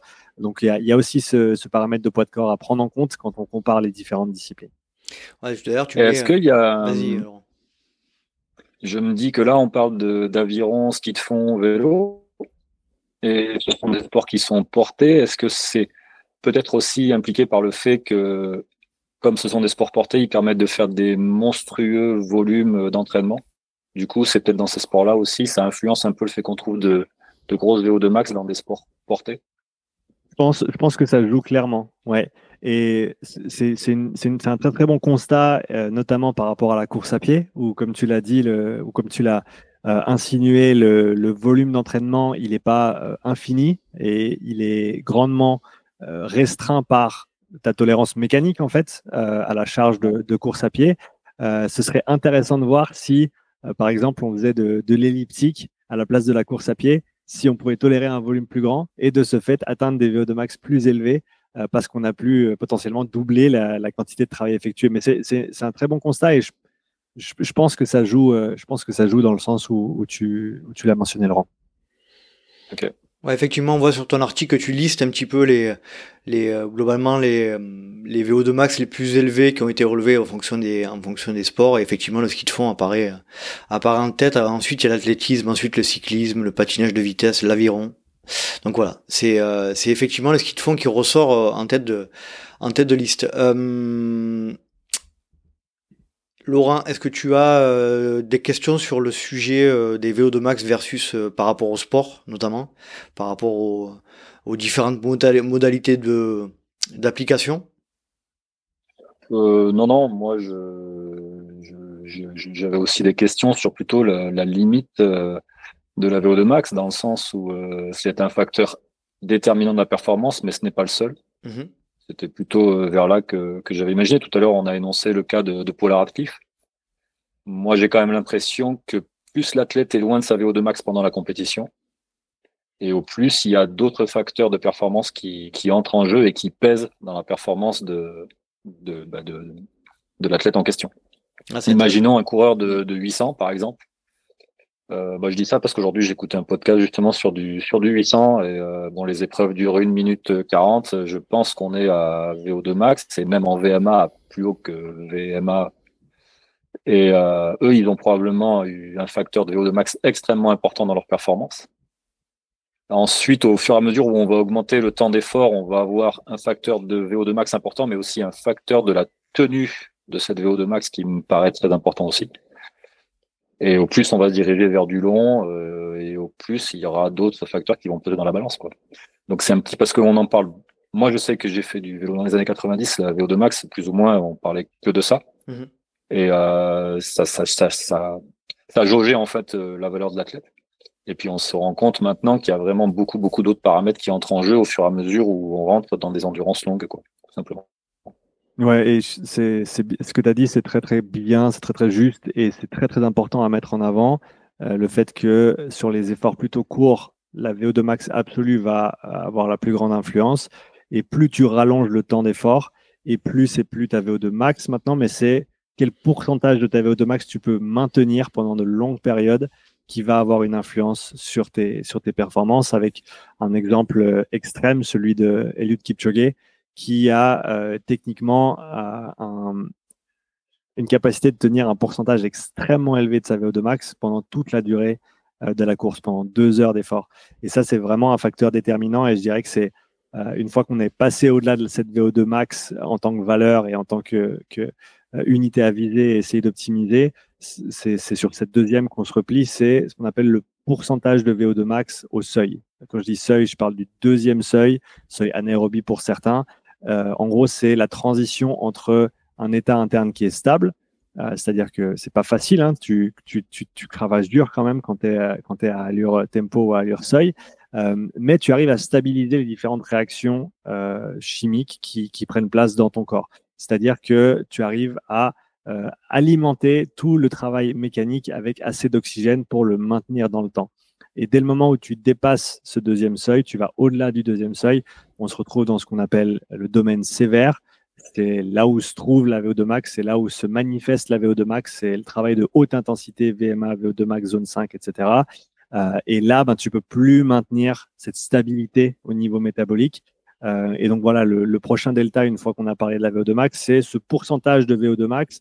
Et pour donner un exemple très très concret, pour deux athlètes qui auraient une VO2 max de 60 millilitres par kilo par minute, par exemple, eh ben, euh, celui qui a une VO2 max au seuil 2 à 53 ml par kilo par minute, ben, va pouvoir tenir cette allure pendant toute la durée de la course, alors qu'un autre qui avait la même VO2 max à 60, mais qui lui euh, ne peut tenir que 47 euh, ml par kilo par minute en état stable, ben, il va être désavantagé par rapport à l'autre athlète, d'autant plus dès le moment où l'événement se prolonge, plus la durée est importante et plus euh, cette efficience, si on veut bien, euh, ce pourcentage de VO2 au seuil devient, très important dans la performance. Et donc la question que je me pose du coup quand j'entends ça, c'est je me dis, est-ce que euh, en travaillant la VO2 max, en l'augmentant, notamment on, parle, si on se place d'un point de vue de planification de saison, nous avec Laurent on fait l'ultra, si on part du principe que en, hors saison sur l'hiver on essaie de la travailler, donc la, la développer. Euh, est-ce qu'on a intérêt à le faire, sachant que derrière, ça, euh, entre guillemets, ça décalerait toutes les, toutes nos paramètres physiologiques, euh, d'autant qu'est décalé la, la VO2 max? Alors, je pense que c'est c'est une pièce de l'édifice, comme on a vu jusqu'à maintenant, donc faut pas la négliger. Mmh. Et c'est clair que si tu n'en fais jamais, ben, il y aura certainement des avantages à en faire un petit peu plus souvent. Ça, c'est la, première chose à mettre en avant. Donc, tu n'as pas besoin d'en faire toute l'année, tu n'as pas besoin d'en faire toutes les semaines, absolument. Mais si tu en fais rarement, même si ta compétition ne te demande pas d'être à haute intensité, c'est une qualité euh, brute, entre guillemets, intéressante à développer. Euh, d'autant plus qu'il faut se dire que bah, c'est ton plafond. Hein. C'est-à-dire que plus le plafond est élevé, bah, plus tu peux construire tâches dessous, si on veut parler comme ça. Mmh euh, maintenant, si tu as le plafond qui est tout en bas, bah, tu peux pas construire beaucoup d'étages. Donc, euh, tu n'as pas d'avantage à avoir une VO2 max qui est, qui est, qui est pas optimisée. Donc je dirais que pour les gens qui font plutôt de la compète sur du long euh, ou qui préfèrent les, les, les, distances et les temps plus, plus prolongés, eh ben, on va plutôt faire du travail de VO2 max en début de saison quand on est loin des échéances compétitives pour maximiser cette, cette qualité et euh, plus on se rapproche des, échéances et plus on va se concentrer sur du travail extensif, tempo, seuil, etc., afin de maximiser, comme je disais avant, ce pourcentage de VO2 au seuil, donc pourcentage de VO2 qu'on peut maintenir dans un état stable. Euh, euh, et, c'est ça qu'on va vouloir optimiser lorsqu'on se rapproche un petit peu plus des compétitions et, au cours de la saison, et euh, d'autant plus les aspects spécifiques, bien entendu, de, de ta discipline, avec notamment pour l'ultra l'aspect de durabilité, de résistance à la fatigue, euh, l'aspect énergétique et la nutrition aussi qui sont très très importantes. Euh, donc voilà, pour, pour simplifier, plus tu es loin des compètes, plus tu travailles sur des qualités générales qui ne sont pas nécessairement spécifiques à la discipline et plus tu te rapproches de la compétition et plus tu vas t'orienter sur euh, du travail spécifique à ta discipline. C'est une règle très très simple et il y a des contextes où elle ne s'applique pas, on peut faire différemment, mais je dirais que d'un point de vue, point de vue planification, pour ceux qui se posent la question, c'est clairement la manière la plus simple de réfléchir et ça fonctionne plutôt bien. Voilà, effectivement, mais c'est euh, c'est l'inverse quand tu veux, quand tes objectifs sont des objectifs de de demi-fond court, hein, comme euh, Laurent le disait tout à l'heure. Hein, donc c'est pour ça que les méthodes un peu simplistes euh, de, de, planification de saison, je pense que c'est vraiment à individualiser et tu me diras pas le contraire, Sean. Hein. Non, c'est ça. Et au moins se mettre dans la lignée de quel sport je fais, mhm. quand est ma prochaine compétition ou quand est-ce que je veux être euh, en forme et euh, travailler à reculons si on veut bien et planifier sa saison ou un bloc de saison de cette manière. Laurent, tu veux, tu veux, tu veux intervenir, vas-y. Ouais, juste euh, une chose, c'est Moi, ça m'a toujours paru être une donnée qui est difficile d'augmenter, la VO2 max, mhm. surtout en entrant dans l'âge. Et je voulais voir avec toi, Sean, ce que tu pensais au niveau de la limite, justement, de la progression en VO2 max euh, chez les athlètes. Il me semblait qu'il y avait quand même une grande partie de génétique euh, sur, sur, la VO2 max. Alors, il y a, y a clairement cet aspect génétique. J'ai cherché pas mal sur cette question parce que c'est une question qui revient assez souvent, hein, le potentiel de développement de cette valeur. Mais c'est très très dur de trouver des informations qui sont, qui sont utilisables parce que ben, comment est-ce que tu sais que quelqu'un, de quel niveau tu pars? Est-ce que c'est sans entraînement? Donc est-ce que tu mesures quelqu'un qui s'est jamais entraîné, tu mesures leur VO2 max et après tu les entraînes comme un pro pendant 5 ans et après tu te dis ok ben on a augmenté de 40%, donc la marge de progrès est de 40%. Je pense qu'il n'y a pas de bon moyen en fait de mesurer ça, de mesurer ce potentiel. Après, comme tu l'as dit, il y a le potentiel génétique de chacun qui va être différent. Des gens qui sont prédisposés à des VO2 très très hautes et d'autres moins. Euh, et, et, ça, on peut pas y faire grand-chose. Mais tout ce que tu peux faire, c'est euh, maximiser la qualité de tes entraînements et t'assurer que tu t'entraînes régulièrement et pour des mois et des années. Et, et je pense que ça, c'est une des manières de s'assurer qu'on va qu'on va maximiser cette VO2 max. C'est voilà avoir un, un, programme qui soit simple, cohérent, euh, auquel on s'applique de manière assidue et encore une fois, ne pas négliger cette haute intensité, euh, pas, pas tout le temps, même pour les gens qui font du long, pas tout le temps, mais de temps en temps, euh, pour continuer à pousser ça vers le haut, euh, malgré le fait que voilà, ce soit pas absolument déterminant pour notre, pour notre performance sur du long. il me semble avoir entendu dire que la, capacité à développer sa VO2 max, le, point, le point le plus décisif, c'était à l'adolescence. Est-ce que tu as vu des, des, des, des, des, retours, des études de, qui, qui, faisaient, qui mettaient ça en évidence? Euh, ma, question, c'est est-ce qu'on a vu ça à l'adolescence parce que c'est là où les gens commencent à s'entraîner beaucoup? Mhm. Euh, c'est un peu. C'est contextuel. On n'a pas de monde alternatif, on n'a pas d'autres de, seconde dimension mhm. pour euh, explorer une, une, situation où les gens s'entraîneraient pas jusqu'à ce qu'ils aient 20 ans et ensuite ils commenceraient à s'entraîner et, il s'avère qu'au final le moment pour améliorer sa VO2 max c'est quand tu commences à t'entraîner sérieusement et, et, de manière structurée avec pas mal de volume. donc je suis désolé, je peux, je peux malheureusement pas répondre euh, directement à cette question. J'ai, j'ai pas la réponse. Ouais, et puis je, ouais, je me disais aussi que pour pour pas que mes, mes propos puissent euh, laisser penser que ça sert à rien de travailler à VO2 max. Ce qui est intéressant aussi quand on y travaille ou quand on travaille proche de VO2 max, c'est ce qui se passe, euh, bah, c'est ce qui se passe en termes de vitesse ou performance ou de vitesse ascensionnelle lorsqu'on est sur ces intensités-là la partie biomécanique qui s'y améliore, l'économie de course qui s'améliore, etc., etc. La VO2 max, comme tu l'as dit en elle-même, c'est un, un chiffre. Mais quand on atteint ce chiffre, eh bien, on peut faire progresser la vitesse, on peut faire progresser euh, la gestuelle, on peut faire progresser plein de choses. Ouais, clairement. Donc, comme tu l'as dit, je pense que c'est bien de le remettre en avant. Maximiser cette qualité en tant que telle, c'est intéressant. Et les entraînements qui sont en général utilisés pour maximiser cette VO2 max sont intéressants pour d'autres raisons également. Et euh, ben, en gros, ça, ça, complémente très très bien un programme bien, bien structuré et bien réfléchi. Je, je pense que augmenter sa VO2 max quand on est quelqu'un de sédentaire, qu'on n'a jamais fait de sport, c'est assez facile, je pense. Hein, c'est là, mm. il, va, il, doit y avoir des, des, augmentations assez rapides. Par contre, plus on a atteint un niveau de, de, de VO2 max élevé, plus ça va être compliqué de la, de la faire évoluer, et surtout avec l'âge. Hein. Je, je me trompe? Non, c'est ça. Et bah, comme, comme toute qualité, un peu, plus on se rapproche du potentiel maximum et plus ça devient difficile. On a cette notion de, euh, de retour décroissant. Hein. Plus, plus, plus tu as un niveau élevé, plus ça va te prendre d'efforts et de temps pour, euh, euh, pour avoir des gains marginaux sur ce que tu as déjà développé. Donc ça, c'est clairement quelque chose qu'on retrouve sur la VO2 Max et sur toutes les autres qualités aussi. On, liste une, on, on parle d'une VO2 max de Kylian Jornet de 92. Pourquoi tu penses que euh, Kylian a une VO2 max si élevée? Est-ce que c'est lié à son historique sportif? Ton, ton, point de vue là-dessus, euh, qu'est-ce que tu en penses? Euh, Ça me rappelle le post qu'il a fait récemment sur son récap de 2023 sur Instagram, mhm. où il note les heures qu'il a effectuées dans différentes disciplines. Et je me rappelle plus des trois autres, mais il y en avait une, c'était 350 heures de ski de randonnée. Mhm.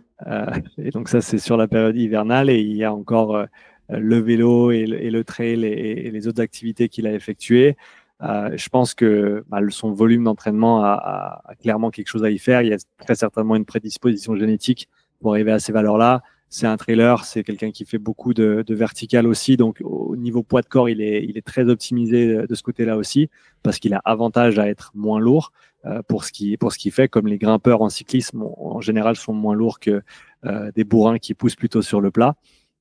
Donc, il y a, il y a plusieurs raisons, je pense, qui font que euh, qu'il a cette valeur très très élevée, notamment voilà le fait qu'il ait un poids de corps qui soit euh, plutôt bas et le fait qu'il ait un volume d'entraînement absolument monstrueux et très certainement une prédisposition génétique aussi.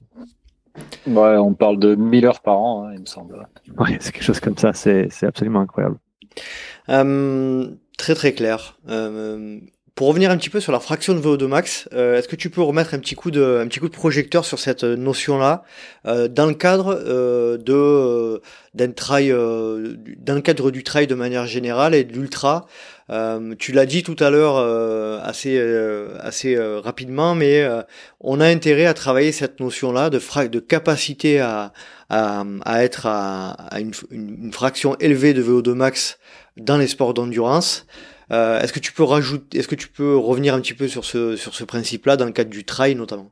Ouais, avec grand plaisir. Donc c'est vraiment ça, c'est euh, comme tu l'as dit, une fois qu'on a maximisé, maximisé VO2 max, on veut maximiser la fraction de VO2 max au seuil. Le seuil, pourquoi? Parce que le seuil, c'est la transition entre un état interne stable et euh, une perte de cette stabilité interne. D'ailleurs, c'est pour ça que lorsqu'on se trouve au-delà du seuil 2, eh ben, on tend vers VO2 max, on tend vers des valeurs de lactate élevées, on tend vers une fréquence cardiaque maximale, c'est parce qu'on a perdu cet équilibre interne. Hein, et c'est pour ça que tout dérive vers le haut et, ou vers le bas selon l'échelle qu'on regarde et qu'on arrive euh, invariablement à ces valeurs maximales si on se laisse assez de temps.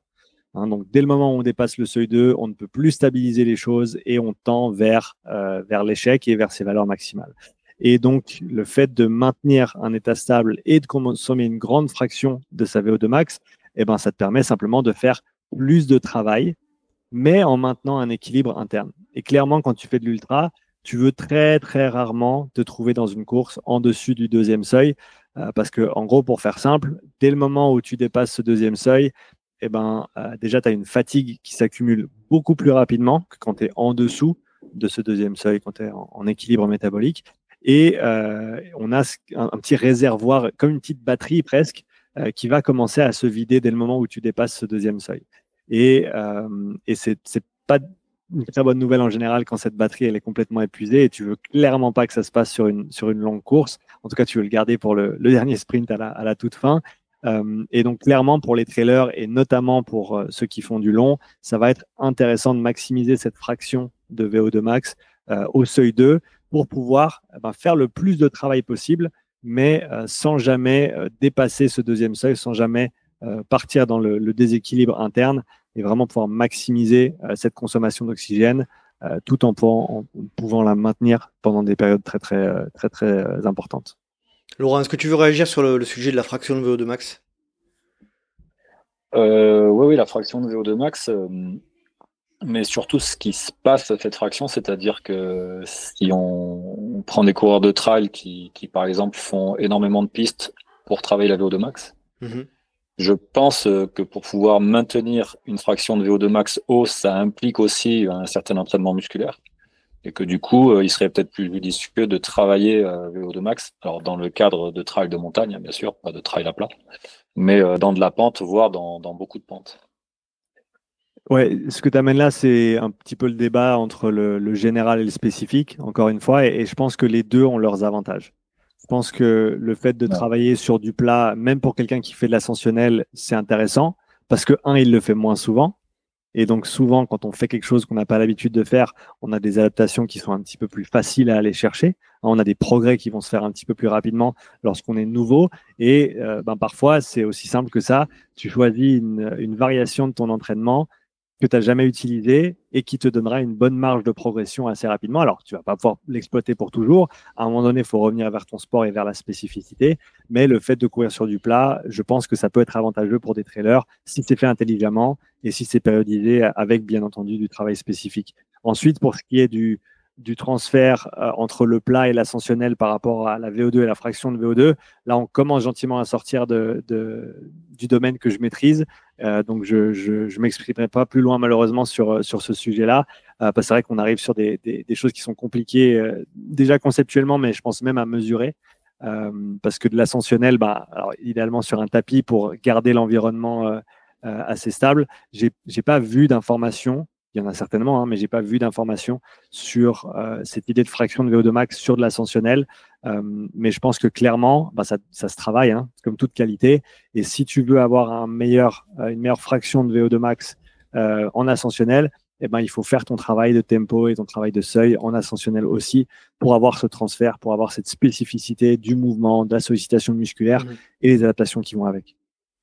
Ah, le physiologique ne suffit pas. Enfin, le physiologique, le, comment dire, il faut, il faut travailler le musculaire, euh, il faut travailler le nerveux aussi. Euh, c'est clair, c'est clair que. Ouais, c'est là où. en condition. C'est là où Laurent, euh, il a bien fait de mettre ça en avant tout à l'heure. Euh, cette idée que ben, sur les entraînements de VO2 max, tu vas pas juste travailler ta VO2 max. Il y a tous les, toutes les autres choses que tu travailles avec, au même titre que voilà sur du travail de vitesse beaucoup plus court. Et eh ben on a, euh, comme vous l'avez déjà mentionné plusieurs fois euh, tous les deux, cette efficience au niveau neuromusculaire, cette coordination également, cette économie de mouvement. donc oui, bien sûr, on, on, parle de ces différentes choses isolées, mais c'est important de comprendre que toutes les intensités d'entraînement sont intéressantes bien même qu'elles soient effectuées au bon moment de l'année et pour les bonnes raisons. Du coup, dans le cadre d'une planification de saison, est-ce qu'on peut euh, envisager, réfléchir sous un mode euh, euh, pendant deux, ou trois mois, je suis sur un cycle développement de VO2 max, développement du moteur, et petit à petit, au fur et à mesure de la saison, on se décale vers bah, des modalités plus, enfin des, des, des intensités d'efforts plus spécifiques. Est-ce qu'on a intérêt à réfléchir comme ça, ou est-ce qu'on devrait toujours, tout au long de la saison, conserver un peu de travail de VO2 max pour conserver la qualité de, du moteur? Je pense que laisser un petit peu de désentraînement prendre place, ça ça fait pas de mal. Mhm. Et ça fait même du bien et c'est même important, je dirais, pour, euh, pour le corps de, de, se désentraîner un petit peu pour mieux te réentraîner ensuite.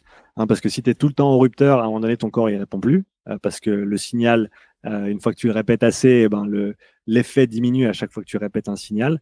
donc des fois, d'enlever le signal et de te laisser désentraîner un peu pour ensuite refaire une phase d'entraînement, c'est très très intéressant. Et je ne sais pas comment c'est dans le trail, mais je sais qu'en CrossFit, ça manque énormément le fait de prendre des, des vraies pauses, même si c'est trois jours, même si c'est une semaine, même si c'est deux ou trois semaines, une fois dans l'année, histoire de voilà remettre les choses à plat, repartir avec table rase et pouvoir s'entraîner de nouveau, euh, mais vraiment sur un état de fraîcheur complète. Ça, c'est très très important. Et comme tu l'as dit, je pense que c'est intelligent de se dire que euh, bah, en début de saison, on va peut-être faire pas mal de foncier, on va peut-être faire pas mal d'endurance fondamentale, on va faire du volume, mais pas trop d'intensité. Euh, mais quand même garder une petite séance de VO2 max de temps en temps hein, pour, pour maintenir cette qualité, voire la développer un petit peu. Je pense qu'en termes de longueur de cycle de VO2 max, euh, au-delà de deux mois focalisés sur cette qualité, ça commence à devenir long mhm. euh, parce que c'est quand même des, des, entraînements qui sont contraignants, c'est demandant comme entraînement. Euh, et voilà, on ne peut pas nécessairement faire ça toute l'année. Donc je pense que deux mois, c'est bien. Trois mois, on commence à atteindre la limite. Euh, peut-être ça vaut la peine de cycler et de faire un peu plus court, mais de répéter euh, ce, cette variation basse intensité, haute intensité une deuxième fois. Après, encore une fois, ça dépend du temps que tu as avant ta compétition. Mais de manière générale, pour les trailers qui font du long, je pense que de la VO2 max en début de saison, c'est une, bonne idée pour, euh, on va dire, maximiser ce plafond. Et ensuite, on va venir ramener les étages au plus proche de ce plafond. Comme on a dit, cette fraction de VO2 max avec des entraînements un petit peu plus extensifs de style tempo et de, style seuil euh, qui vont aussi être plus spécifiques à la discipline. C'est très clair. Laurent, euh, tu veux réagir? Ouais, du coup, je me dis que je suis tout bon mmh. puisque je suis mon propre cobaye mmh. et que je me suis fait, euh, ouais, donc octobre-novembre, club d'athlétisme euh, avec des gens que j'ai appelés mes colibris parce que euh, ils ont des, des VO2 max abominables par rapport à la mienne. Et puis euh, pour eux, plus de 3000, c'est un ultra. et ensuite, là, je suis tombé dans une période où je me suis inspiré de David Jecker en faisant des séries de 1000 assez importantes, mais sur des allures beaucoup plus faibles, pour essayer de, de travailler un petit peu cette tenue à VO2 max. Donc en fait, au plus je me rapproche euh, des courses, au plus j'augmente un petit peu les, temps de fraction. Mais je garde, euh, disons, allez, toutes les, toutes les 17, 21 jours, euh, un petit rappel de VO2 max avec une petite séance de 30-30 de temps en temps. Est-ce que j'ai par contre, tout tenu à faire, c'est de faire. donc, je faisais deux séances. Enfin, je fais toujours deux séances de, de qualité d'intensité par semaine. J'en fais systématiquement une à plat, une en montée parce que j'estime bon, que tout bon trailer euh, court à plat et en montée. Donc euh, voilà. Dans l'idée, c'est un peu ça. Je pense que c'est une bonne idée et j'irais même jusqu'à dire que peut-être l'année prochaine, à titre euh, exploratoire, pendant un mois ou deux, fais uniquement du plat et ensuite va voir comment ça se passe sur la montée. Ah ben moi je l'ai fait là, je viens de le faire il y a j'ai fait ça pendant un mois et demi, deux mois et je peux te dire que euh, c'est euh, c'est absolument frappant comme euh, ton corps. moi j'aime bien Rudy Koya, citer Rudy Koya qui dit souvent ton corps devient ce que tu lui proposes et c'est exactement ce qui se passe. C'est-à-dire tu lui proposes du plat, il commence à savoir faire du plat, mais tout ce qu'il faisait bien avant, il fait un peu moins bien quoi. Donc c'est-à-dire que monter, ça a aidé. Quand je suis sorti de mon cycle de vitesse, monter, ça a été tout de suite plus compliqué. Donc je suis assez d'accord avec ce que dit Laurent, c'est-à-dire tout bon trailer se doit quand même à un moment donné dans un cycle de VO2 max, de développement des qualités à haute intensité, de rester sur des modalités qui se rapprochent euh, du trail pour pas pas trop perdre en, en qualité propre à ta discipline quoi. Ouais, d'ailleurs j'ai une autre question pour Sean, c'est que je, je, fais là depuis trois semaines, euh, bah, je suis rentré dans le cycle où je fais du ski de rando le week-end, qui, qui, charge quand même assez rapidement musculairement. Et dans le ski de rando, j'ai une, une intensité parmi mes, sorties de ski de rando du week-end. Et j'essaye de placer une séance de piste euh, le mardi. Donc j'ai j'ai le lundi euh, facile et le mardi une séance de piste. Et je trouvais intéressant pour des trailers d'arriver à, à, garder une foulée assez fluide sur des vitesses, euh, on va dire à 95% de VO2 max, sur des jambes qui ont pris du dénivelé dans la semaine. Parce qu'au final, courir vite, c'est top en trail. Mais courir vite après avoir fait du dénivelé, euh, c'est, je trouve que c'est encore mieux. Quoi. Ouais, bah, tu as, cet aspect de, de pré-fatigue hein, qui mmh. va venir, qui va venir bah, avoir une influence un petit peu différente sur le corps et comme tu l'as très très bien dit, qui est d'autant plus importante quand tu fais du long parce que euh, la résistance à la fatigue, c'est un des paramètres les plus importants. Euh, on n'en a pas parlé beaucoup avant, on a parlé de cette fraction de VO2 max, mais euh, c'est clair que la résistance à la fatigue, la durabilité, comme on l'appelle, cette ce quatrième paramètre de l'endurance est, de, est très très important et de plus en plus mesuré aussi ça se fait notamment en cyclisme où tu fais un test d'effort. Ensuite, tu fais de tête ces 2000 kJ de travail avec du travail de basse, moyenne et un petit peu de haute intensité. Et tu refais le même test d'effort derrière et tu regardes le décrément de performance entre le premier et le deuxième test. Donc, premier frais, deuxième fatigué. Et euh, ça te donne un indice de durabilité et c'est un facteur de performance très, très important, notamment pour euh, les longs cyclos, etc. Et j'ai aucun doute qu'entre elles, c'est exactement la même chose. Hein, parce que quelqu'un qui peut être très très bon sur euh, une épreuve intense pendant, pendant même une demi-heure, ben, s'il a cinq heures dans les pattes, est-ce qu'il fait la même perf? Est-ce qu'il est proche de la même perf ou est-ce qu'il dégringole complètement? Donc je pense que cet entraînement de la durabilité, il est très très intéressant. J'aurais tendance à dire que tu peux le garder un petit peu toute l'année et qui va venir s'intensifier ou en tout cas se, densifier. Donc plus d'entraînement par unité de par, semaine, par unité de temps, proche des, plus proche des compétitions. Euh, donc oui, clairement, ça, a son intérêt de travailler sous fatigue. Après, techniquement, dès le moment où tu commences à avoir des volumes considérables euh, de manière euh, quotidienne et hebdomadaire, tu as tout le temps un petit peu de fatigue dans les jambes. Hein. donc après, c'est tout le temps trouver le, le, bon équilibre entre pas avoir trop de fatigue dans les jambes, que ça compromette la qualité de ta séance d'entraînement, mmh. mais assez pour quand même travailler cette qualité-là. Donc je pense que ça peut se faire de plein de différentes manières. Euh, tu peux faire, euh, voilà, comme tu l'as dit, du dénivelé et derrière faire une séance de vitesse. Tu pourrais faire de la vitesse et faire euh, une longue rando tout de suite derrière. ça se travaille de, de, de, différentes manières et je pense que ça, c'est quelque chose qui reste à explorer encore, qui n'a pas encore été formalisé et très bien documenté. donc, je pense que tout un chacun a avantage à explorer ces, ces, ces mises en situation de, de pré-fatigue et voilà, comme tu l'as dit, de faire certains entraînements euh, pas complètement euh, frais euh, pour notamment habituer le corps, mais aussi s'habituer soi-même à pouvoir performer, même si on n'est pas à 100%.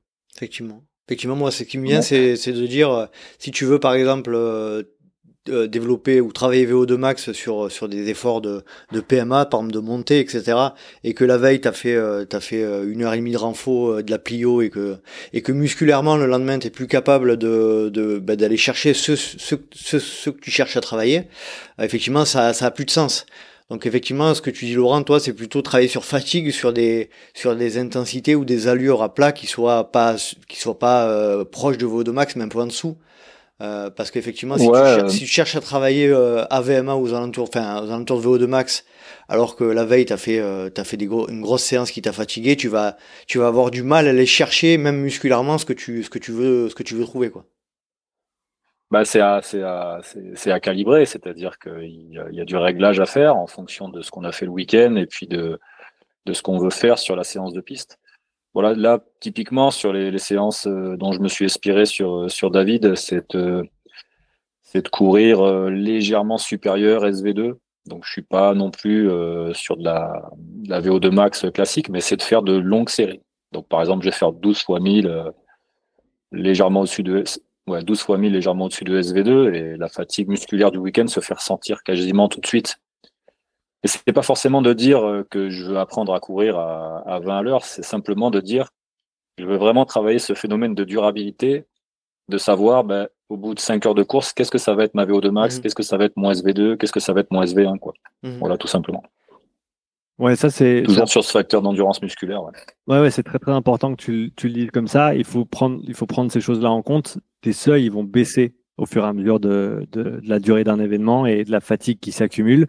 Et, donc ça, c'est quelque chose à considérer. Tu vas pas pouvoir répliquer exactement les mêmes perfs à la fin euh, d'un effort long par rapport au, début. De ce que j'ai pu voir, euh, cet entraînement de durabilité, il se fait assez souvent, mais plutôt aux allures euh, type tempo et seuil où tu as soit un entraînement intensif et derrière tu, fais de l'extensif pour, euh, prolonger la séance et, développer cette durabilité, ou alors tu fais du, tranquille d'abord et tu finis ta longue séance par de l'intensité et on a donc cette, cette pré-fatigue. Après, le, jour suivant, ça se fait aussi. Euh, et tant que tu es au clair sur les objectifs de séance, ça je pense c'est toujours le plus important. Hein. On peut justifier tout type de séance, mhm. euh, mais il faut que ce soit fait intelligemment par rapport aux objectifs et aux besoins de la personne. Euh, donc, tant, que tu le fais en connaissance de cause, je ne vois pas de souci là-dessus. Hein. Pour revenir sur, le, sur la VO2 Max, qu'est-ce qui a été fait aujourd'hui en termes d'études scientifiques sur l'entraînement? Qu'est-ce qui influe le plus sur le maintien ou l'évolution de la VO2 Max en termes d'entraînement, en termes d'intensité de, l'entraînement Est-ce que, que tu peux nous en dire deux mots, Sean? Ouais, donc je pense que c'est intéressant de se dire que toute intensité développe directement ou indirectement la VO2 max. Mhm. Euh, après, comme je l'ai mentionné un petit peu plus tôt, on va, si on veut catégoriser, on peut parler des, différents domaines d'intensité. Je pense qu'on avait parlé durant le podcast euh, précédent pour, ceux qui veulent euh, un petit, un petit rafraîchissement là-dessus. Les domaines d'intensité, c'est en gros comme des zones, mais il y en a moins et on peut vraiment les mesurer au niveau physio. Parce que les zones, techniquement, c'est une manière d'organiser l'entraînement euh, ça nous simplifie un petit peu la vie, mais on ne peut pas mesurer physiologiquement la différence entre une zone 3 et une zone 4, par exemple. C'est mmh. le domaine élevé. C'est le même domaine d'intensité au niveau physio. Ça se trouve entre les deux seuils.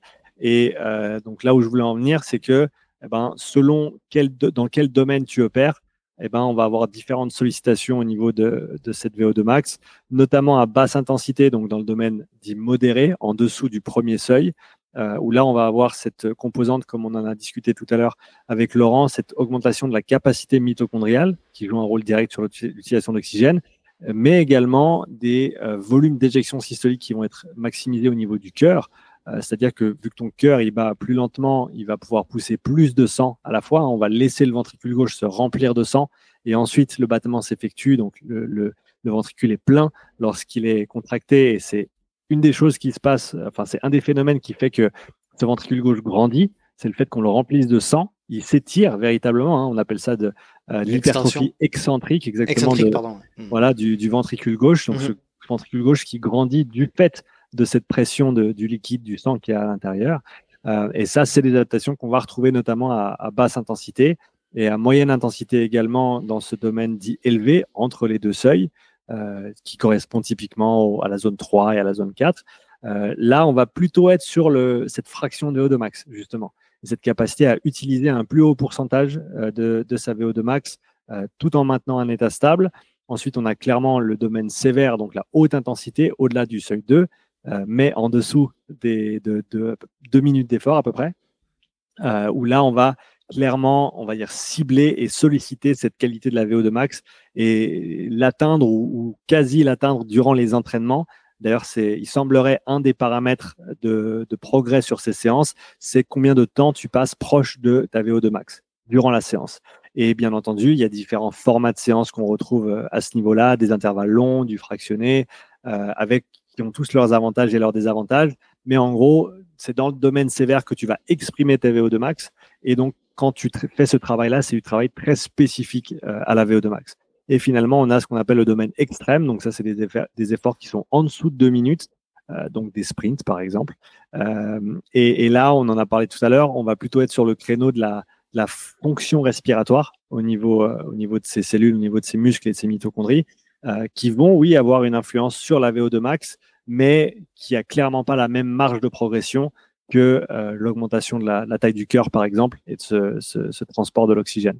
Euh, donc pour faire simple, on travaille la VO2 max à toutes les intensités.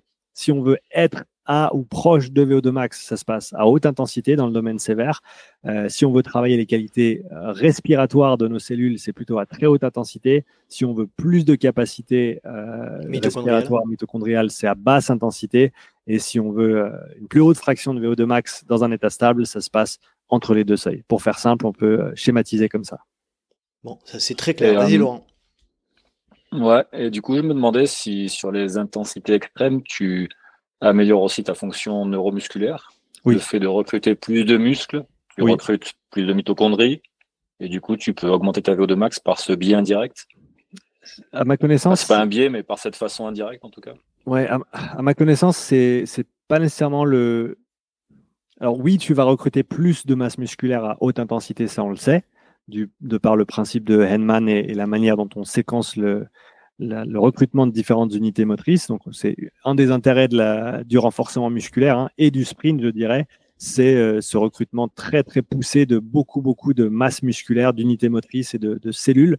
Euh, et bien entendu, tu ne vas pouvoir influencer que ce que tu utilises, euh, en tout cas directement. Donc plus tu en utilises et mieux c'est de ce côté-là de ce que je comprends, l'amélioration de la fonction respiratoire des mitochondries, ça se fait notamment par ce qui s'appelle la mitophagie.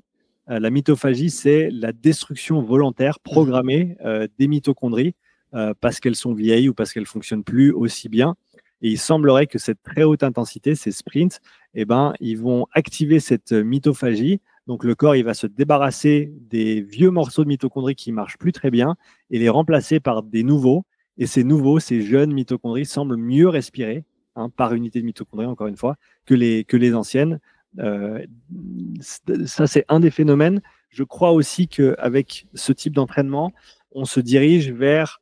Là, on va un petit peu dans le technique, euh, mais je réponds vite à la question de Laurent. On reviendra sur le, le simplifié après.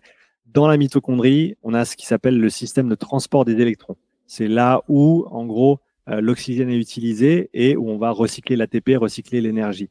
Et il y a différents complexes euh, dans ce système de transport d'électrons. Et il semblerait que euh, une des adaptations de cette très haute intensité, ce soit la création de ce qui s'appelle des supercomplexes. C'est-à-dire qu'au lieu d'avoir complexe 1, 2, 3 et 4 et 5, eh ben, ils sont un peu tous regroupés.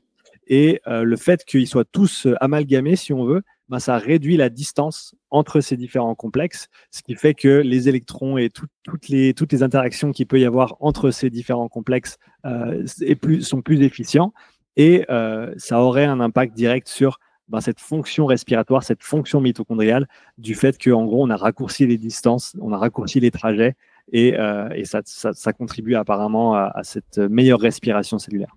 Vous en parlez avec David Bishop, je crois, dans un épisode sur ton, sur ton podcast. Tu en avais parlé aussi avec Vincent Foulono, c'est ça C'est ça. Je crois, des, des, plusieurs épisodes dans lesquels vous en parlez, donc n'hésitez pas à vous rendre sur le, podcast de Sean. Euh, Upside Strength, toujours très intéressant, avec de très bons contenus. Euh, est-ce que tu souhaites euh, poser une question pour terminer, euh, Laurent, sur... Euh, ah oui, juste avant, petite question sur les... On en a parlé plusieurs fois du colibri. Alors, je pense que pour ceux qui n'ont pas lu l'article, pourquoi le colibri, Sean? Pourquoi le colibri? Parce que c'est un des animaux les plus fascinants quand on parle de VO2 max il a des, des propriétés euh, aux, différents niveaux qui influencent cette VO2 max. Hein. On a parlé de, des capillaires pulmonaires, on a parlé du transport de l'oxygène dans le sang, on a parlé de la taille du cœur, on a parlé de la capacité respiratoire de nos muscles, les quatre facteurs qui influent directement cette consommation d'oxygène. Et il s'avère que le colibri, il a maximisé ses différents paramètres, un truc de fou, euh, au point où on a réussi, ah en, le poussant dans ses retranchements, à mesurer au-delà de 1000 millilitres par kilo par minute.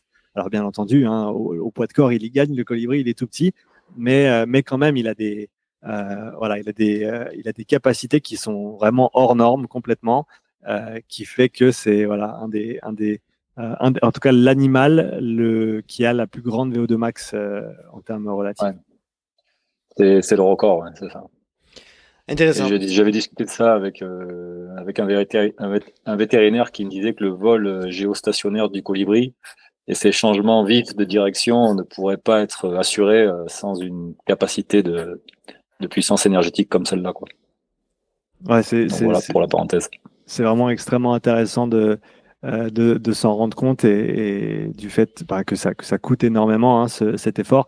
J'en parle notamment dans ma vidéo sur la VO2 Max pour mhm. ceux que ça intéresse. Je mettrai le lien dans la description de l'épisode. Super, j'ai un slide sur, le, sur le colibri où je montre tous ces, euh, tous ces détails-là. C'est assez intéressant de voir qu'au final, on parle de l'homme et on parle de notre VO2 max, mais on est assez loin des, des animaux euh, et des capacités de, différents animaux, notamment euh, les chiens, les chiens de traîneau, les chevaux, les colibris mmh. et d'autres.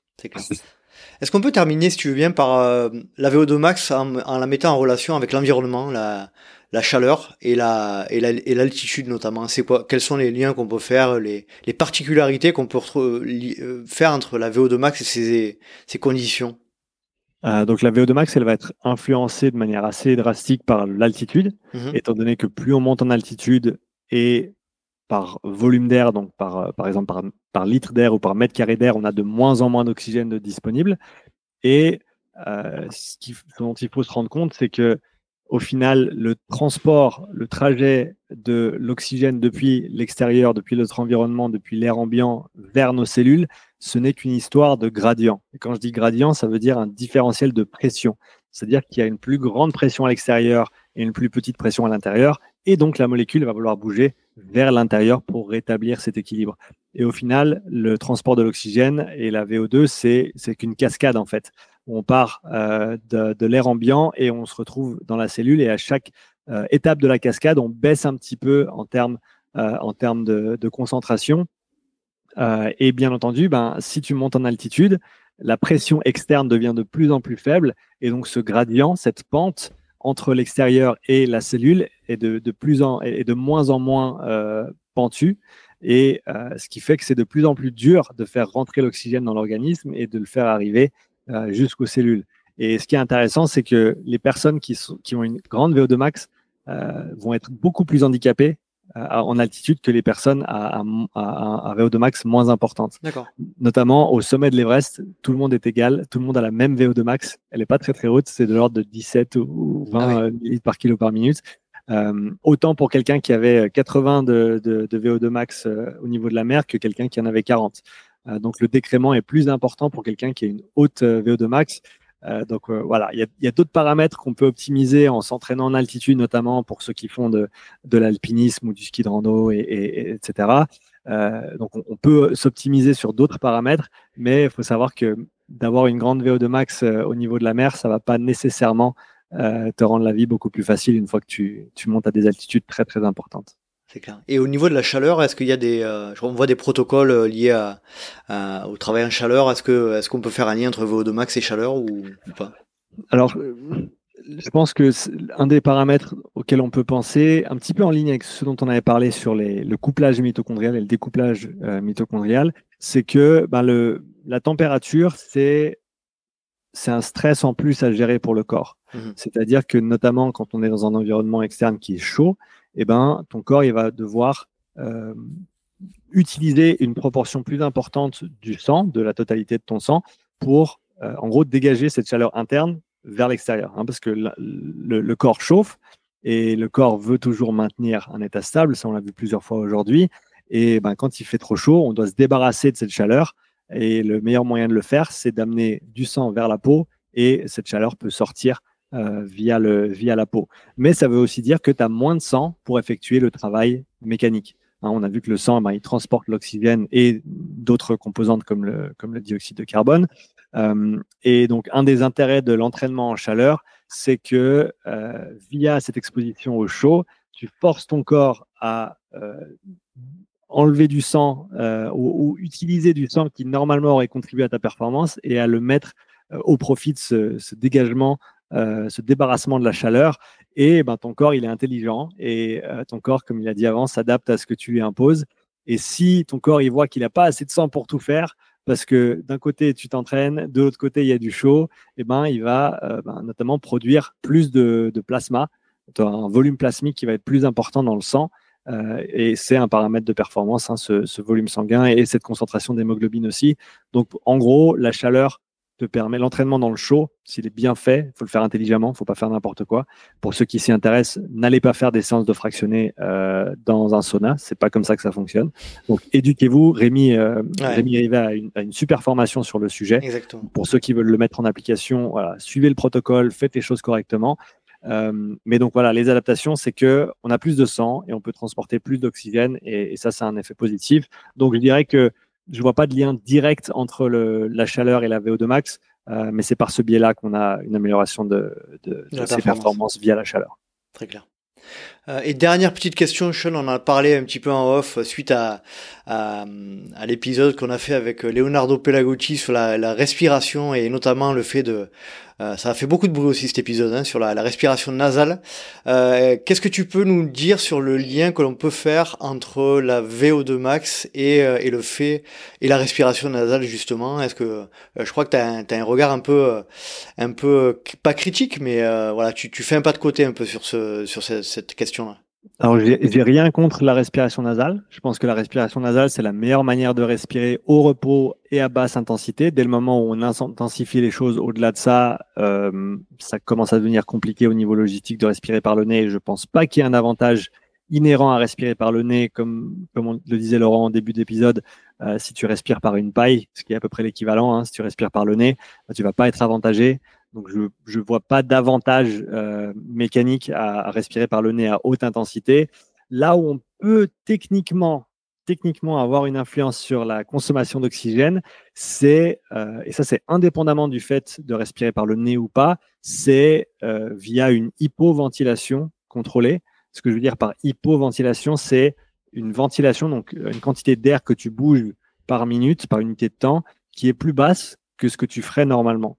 Et ce qui se passe, donc, disons que tu fais euh, un effort, euh, prenons un effort intensif euh, pour ce contexte-là, donc un, effort fractionné, VO2 max, où tu vas passer beaucoup de temps proche de VO2 max, et c'est une des choses qui va conduire les adaptations qu'on recherche, et eh ben, disons que tu respires 120 litres par minute, ok, durant cet effort-là, et disons que c'est constant pour simplifier un petit peu les choses si maintenant tu te forces à ne respirer que 80 ou 90 litres par minute, euh, ce qui va se passer, c'est que tu vas pas dégager autant de CO2 que ce que tu faisais avant. Hein. Donc, au lieu d'avoir euh, un niveau de CO2, disons, de, 40 euh, pour, faire, simple, eh ben, il va monter à 43, 44, 45. Et ce qui se passe quand le CO2 s'accumule à l'intérieur de l'organisme, c'est que ça va avoir une influence. Là, on part euh, dans le technique, mais je me permets parce que tu m'as posé la question. Je t'en prie, je t'en prie. si tu augmentes ta concentration de CO2 dans le sang, de dioxyde de carbone, via cette hypoventilation volontaire et contrôlée, eh ben, ce qui va se passer au niveau cellulaire, c'est que tu vas changer euh, la courbe de dissociation de l'hémoglobine et de l'oxygène. En gros, pour revenir à notre analogie de l'hémoglobine de tout à l'heure, ça veut dire que euh, si tu euh, hypoventile et que tu donc accumules plus de CO2 dans le sang, c'est comme si tes taxis, une fois qu'ils arrivaient à l'aéroport, ils n'avaient plus de porte. Donc les gens, ils pouvaient sortir très très facilement et très très rapidement. Et c'est quelque chose que tu peux mesurer, que je me suis déjà amusé à mesurer euh, avec cette, euh, charge supérieure en dioxyde de carbone, cette hypercapnie, comme on l'appelle, hein, isocapnie, même niveau de CO2, hypocapnie, euh, niveau de CO2 plus bas que d'habitude, hypercapnie, plus de CO2 que d'habitude. Donc l'hypercapnie va induire une plus grande utilisation de l'oxygène pour une quantité, euh, enfin, dans, un, état euh, donné. et ça, j'ai pu le voir avec les MOXIE, qui sont des capteurs que tu poses sur le muscle et qui mesurent l'équilibre entre l'apport et l'utilisation d'oxygène. Donc, ce que je voyais là quand je faisais cette manipulation d'hypercapnie, c'est que l'équilibre baissait, ou la, courbe baissait un petit peu, ce qui veut dire qu'on a plus d'utilisation que ce qu'on avait avant, hein, une meilleure utilisation parce qu'on a ce meilleur transfert de l'oxygène depuis le sang, depuis l'hémoglobine vers euh, les cellules. Donc ça, c'est une chose. Et tu peux le mesurer aussi sur un appareil comme le VO2 Master que j'utilise pour les échanges gazeux et la ventilation. Euh, ce qu'on voit sur cet appareil, c'est la fraction d'oxygène expirée. Hein. on a 21% d'oxygène dans l'air, on l'inspire, on va pas tout utiliser, on est, on est très inefficient de ce côté-là. On va en expirer à peu près 17%. Hein. donc, des 21, on n'a que utilisé 4. On en réexpire 17. Et eh ben, avec cette manipulation d'hypoventilation et cette hypercapnie, on voit plus d'utilisation au niveau du muscle et au niveau de cette fraction expirée euh, d'oxygène, on voit des valeurs qui peuvent descendre. Je l'ai déjà fait descendre jusqu'à 14, 13,5 même. C'est-à-dire que de ces 21%, euh, alors qu'on en, en prenait que 4%, on peut presque doubler cette quantité d'oxygène qu'on va absorber hein, de ce qu'on de ce qu'on respire via cette cette hypercapnie et cette hypoventilation.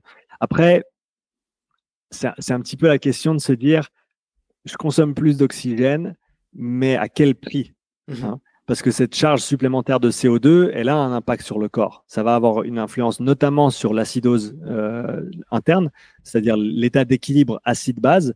Et ce qui est intéressant de se dire, c'est que le système respiratoire, c'est une de ses fonctions, c'est maintenir cet équilibre acide-base via, euh, ce, via le, le fait qu'on se débarrasse du CO2.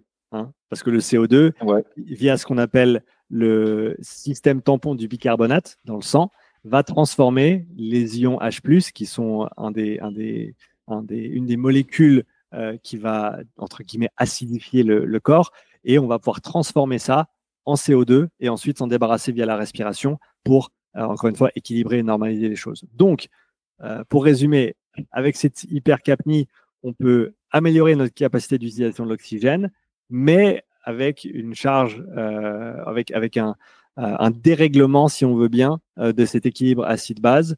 Donc, je pense que ben, tout a un coût, hein, rien n'est gratuit. Donc, on a un avantage à hypoventiler sur un effort constant pour plusieurs raisons. mais pour revenir à ta question initiale, la respiration par le nez dans ce contexte-là, à mon avis, elle n'a pas d'influence directe. S'il y a une influence, c'est cette hypoventilation, cette hypercapnie qui va le faire. Mais euh, juste faire monter sa VO2 pour faire monter sa VO2, c'est pas nécessairement quelque chose qui va, qui va avoir son intérêt sur le long terme. Bon, très clair, très clair. Ça allait dans le technique là. On était là, on était parti, on, est, parti loin. Et du coup. Vas-y, vas-y, Laurent. Non, mais je me dis que tu t'oxygènes mieux. Est-ce que le fait d'oxygéner mieux te permet de moins produire de H+, et du coup d'en avoir moins à tamponner derrière? Possiblement. on va chercher midi à 14h aussi. Non, mais possiblement, et ça, c'est des choses qui ont, à ma connaissance en tout cas, pas été euh, investiguées de manière euh, très très formelle. Hein. mais encore une fois, c'est des choses que tu peux vraiment constater avec ces outils de mesure euh, assez simples sur le terrain pendant les entraînements. Je, pense que c'est à investiguer. Je pense que c'est à investiguer. en tout cas, c'est très très intéressant. Est-ce que ça a changé quelque chose en termes de RPE Oui, et ça, c'est essentiellement dû, à ma connaissance, euh, à, à, la relation qui existe entre la fréquence respiratoire et ta perception de l'effort. C'est-à-dire que plus tu respires vite et plus ta, euh, ton impression de difficulté va être haute. Euh, simplement parce que le corps ou le cerveau, il a appris à reconnaître le fait que quand tu respires vite, quand tu respires fréquemment, eh ben, c'est difficile. donc on a ce parallèle-là de base. Et donc une des choses qui est phénoménale avec la respiration, c'est que tu peux la manipuler. Et si tu ralentis ta respiration, invariablement, ton cerveau, ben, il va percevoir que c'est moins dur. Et c'est quelque chose que tu retrouves aussi, que moi je retrouve, parce que c'est un des aspects sur lesquels je travaille avec mes, sportifs, mes athlètes, c'est cette respiration et notamment le fait de ralentir sa respiration. Euh, et oui, absolument, ça, ça a un effet positif sur la perception de l'effort. Ça te permet de mieux gérer tes séances, de mieux encaisser tes séances, euh, d'avoir un, regard un peu plus positif aussi sur la séance. En général, si c'est moins dur, on, y prend un petit peu plus de plaisir. Euh, donc, sur tous les plans, à mon avis, c'est intéressant euh, de, de, manipuler sa respiration de la sorte. Très clair. bon, mais je vous remercie tous les deux. Est-ce que tu veux conclure, Sean, sur la VO2 Max Voilà, sur le peut-être récapituler ou sortir des, des, grandes lignes ou voilà, ce que tu veux pour conclure? Voilà, faut pas, faut pas l'oublier, mais faut pas non plus miser la maison dessus. On va y aller comme ça. C'est très clair. Merci en tout cas, c'était euh, hyper passionnant comme d'habitude. Sean, merci pour ton temps, merci pour ton partage de d'expérience, de connaissances. N'hésitez pas à, vous rendre sur euh, bah, tout, tout, ce que propose Sean euh, sur Upside Strengths, que ce soit sur YouTube, sur Internet. Je mettrai tous les liens dans le, dans le descriptif de l'épisode. C'est un véritable honneur et un véritable plaisir de t'avoir, Sean. Laurent, merci énormément pour ton temps aussi et ton partage bah, aussi d'expérience et de connaissances également. Merci beaucoup. Merci beaucoup. À très bientôt. Ciao Nico. Salut Laurent. Merci les gars. À plus tard. ciao, ciao. Salut, merci à tous les deux. Ciao, ciao. Et voilà, cet épisode est à présent terminé. J'espère que tu as apprécié le contenu, l'échange que nous voulons te proposer sur la VO2 Max. Et je remercie encore une fois Sean Seal et Laurent Bossotto de leur participation euh, au LTP. Si tu souhaites euh, nous rejoindre sur les réseaux sociaux, euh, rendez-vous sur Facebook ou Instagram à Let's Try le podcast. Je suis également présent sur Threads. tu pourras également, si tu veux, me me rejoindre à titre perso sur Facebook, Instagram, LinkedIn, Strava euh, à Nicolas Guilleneuf ou Nico Guilleneuf. Et puis euh, si tu veux aider le LTP, euh, je te laisse aller sur les, plateformes Apple Podcast ou Spotify. C'est les, deux seules plateformes sur lesquelles il est possible de, de rater, de noter les, podcasts. Donc petite, petite notation avec 5 étoiles, pas moins, ça sert à rien. en plus je le prendrai mal. Euh, donc, euh, ou un petit commentaire euh, si, tu as la possibilité de le faire, ça fait toujours plaisir. et puis également, si tu souhaites aider le LTP, n'hésite pas à parler du podcast autour de toi, à ton entourage, pour que ça fasse grandir la communauté. Et puis enfin, si tu souhaites vraiment faire partie des soutiens actifs du LTP, restituer de manière concrète euh, euh, par quelques euros par mois euh, ce que tu penses que peut t'apporter le LTP, eh bien rendez-vous sur patreon.com slash let's try le podcast. J'espère te retrouver pour un prochain numéro du Let's Try Podcast et d'ici là n'oublie pas, si tu penses que c'est impossible, fais-le pour te prouver que tu avais tort. Et reste avec nous, voici un petit extrait d'un échange qu'on a effectué avec Fred Bousseau sur l'actualité du trail. Bonne écoute. Après avoir monté un team femme qui est aujourd'hui constitué de 11 dames, plus 10 mais 11, il y a une nouvelle qui est rentrée. Et, euh, donc, euh, bah, pour l'instant, c'est un team exclusivement français, mais ils sont sans doute passés à côté d'un gros, gros morceau international euh, cet hiver. Le transfert s'est pas fait. Ah. je ne peux pas en dire plus, malheureusement. Ah, Thierry m'a demandé d'être euh, le plus discret et de ne pas en parler. Je resterai là-dessus. Mais en tout cas, ils ont des, grosses ambitions à l'échelle internationale. Voilà. Avec, euh, avec sans doute des moyens. Donc, ça pourrait faire parler. Je, je trouve que c'est assez euh, très judicieux leur, leur stratégie. Je trouve Thierry vraiment on sent, on sent le, vieux, le vieux briscard, là, sans, sans, être péjoratif, mais on sent le, le, gars qui a tout compris euh, avant les autres. Moi, c'est la sensation que ça me donne. Thomas Cardin, clairement, euh, il a dit hein, dans un, je crois que dans un article de Endurance Mag, si je me trompe pas, il a dit qu'effectivement, il se sentait pas assez considéré chez Oka et que il avait eu plus d'échanges en, en deux jours chez Kiprun qu'en six ans, en six ans, il a dit, chez, chez Oka. Ouais, c'est ça. C'est ce qu'il a, c'est ce qu'il a annoncé. Oui, bon après aussi euh, Thomas là-dessus, c'est aussi un.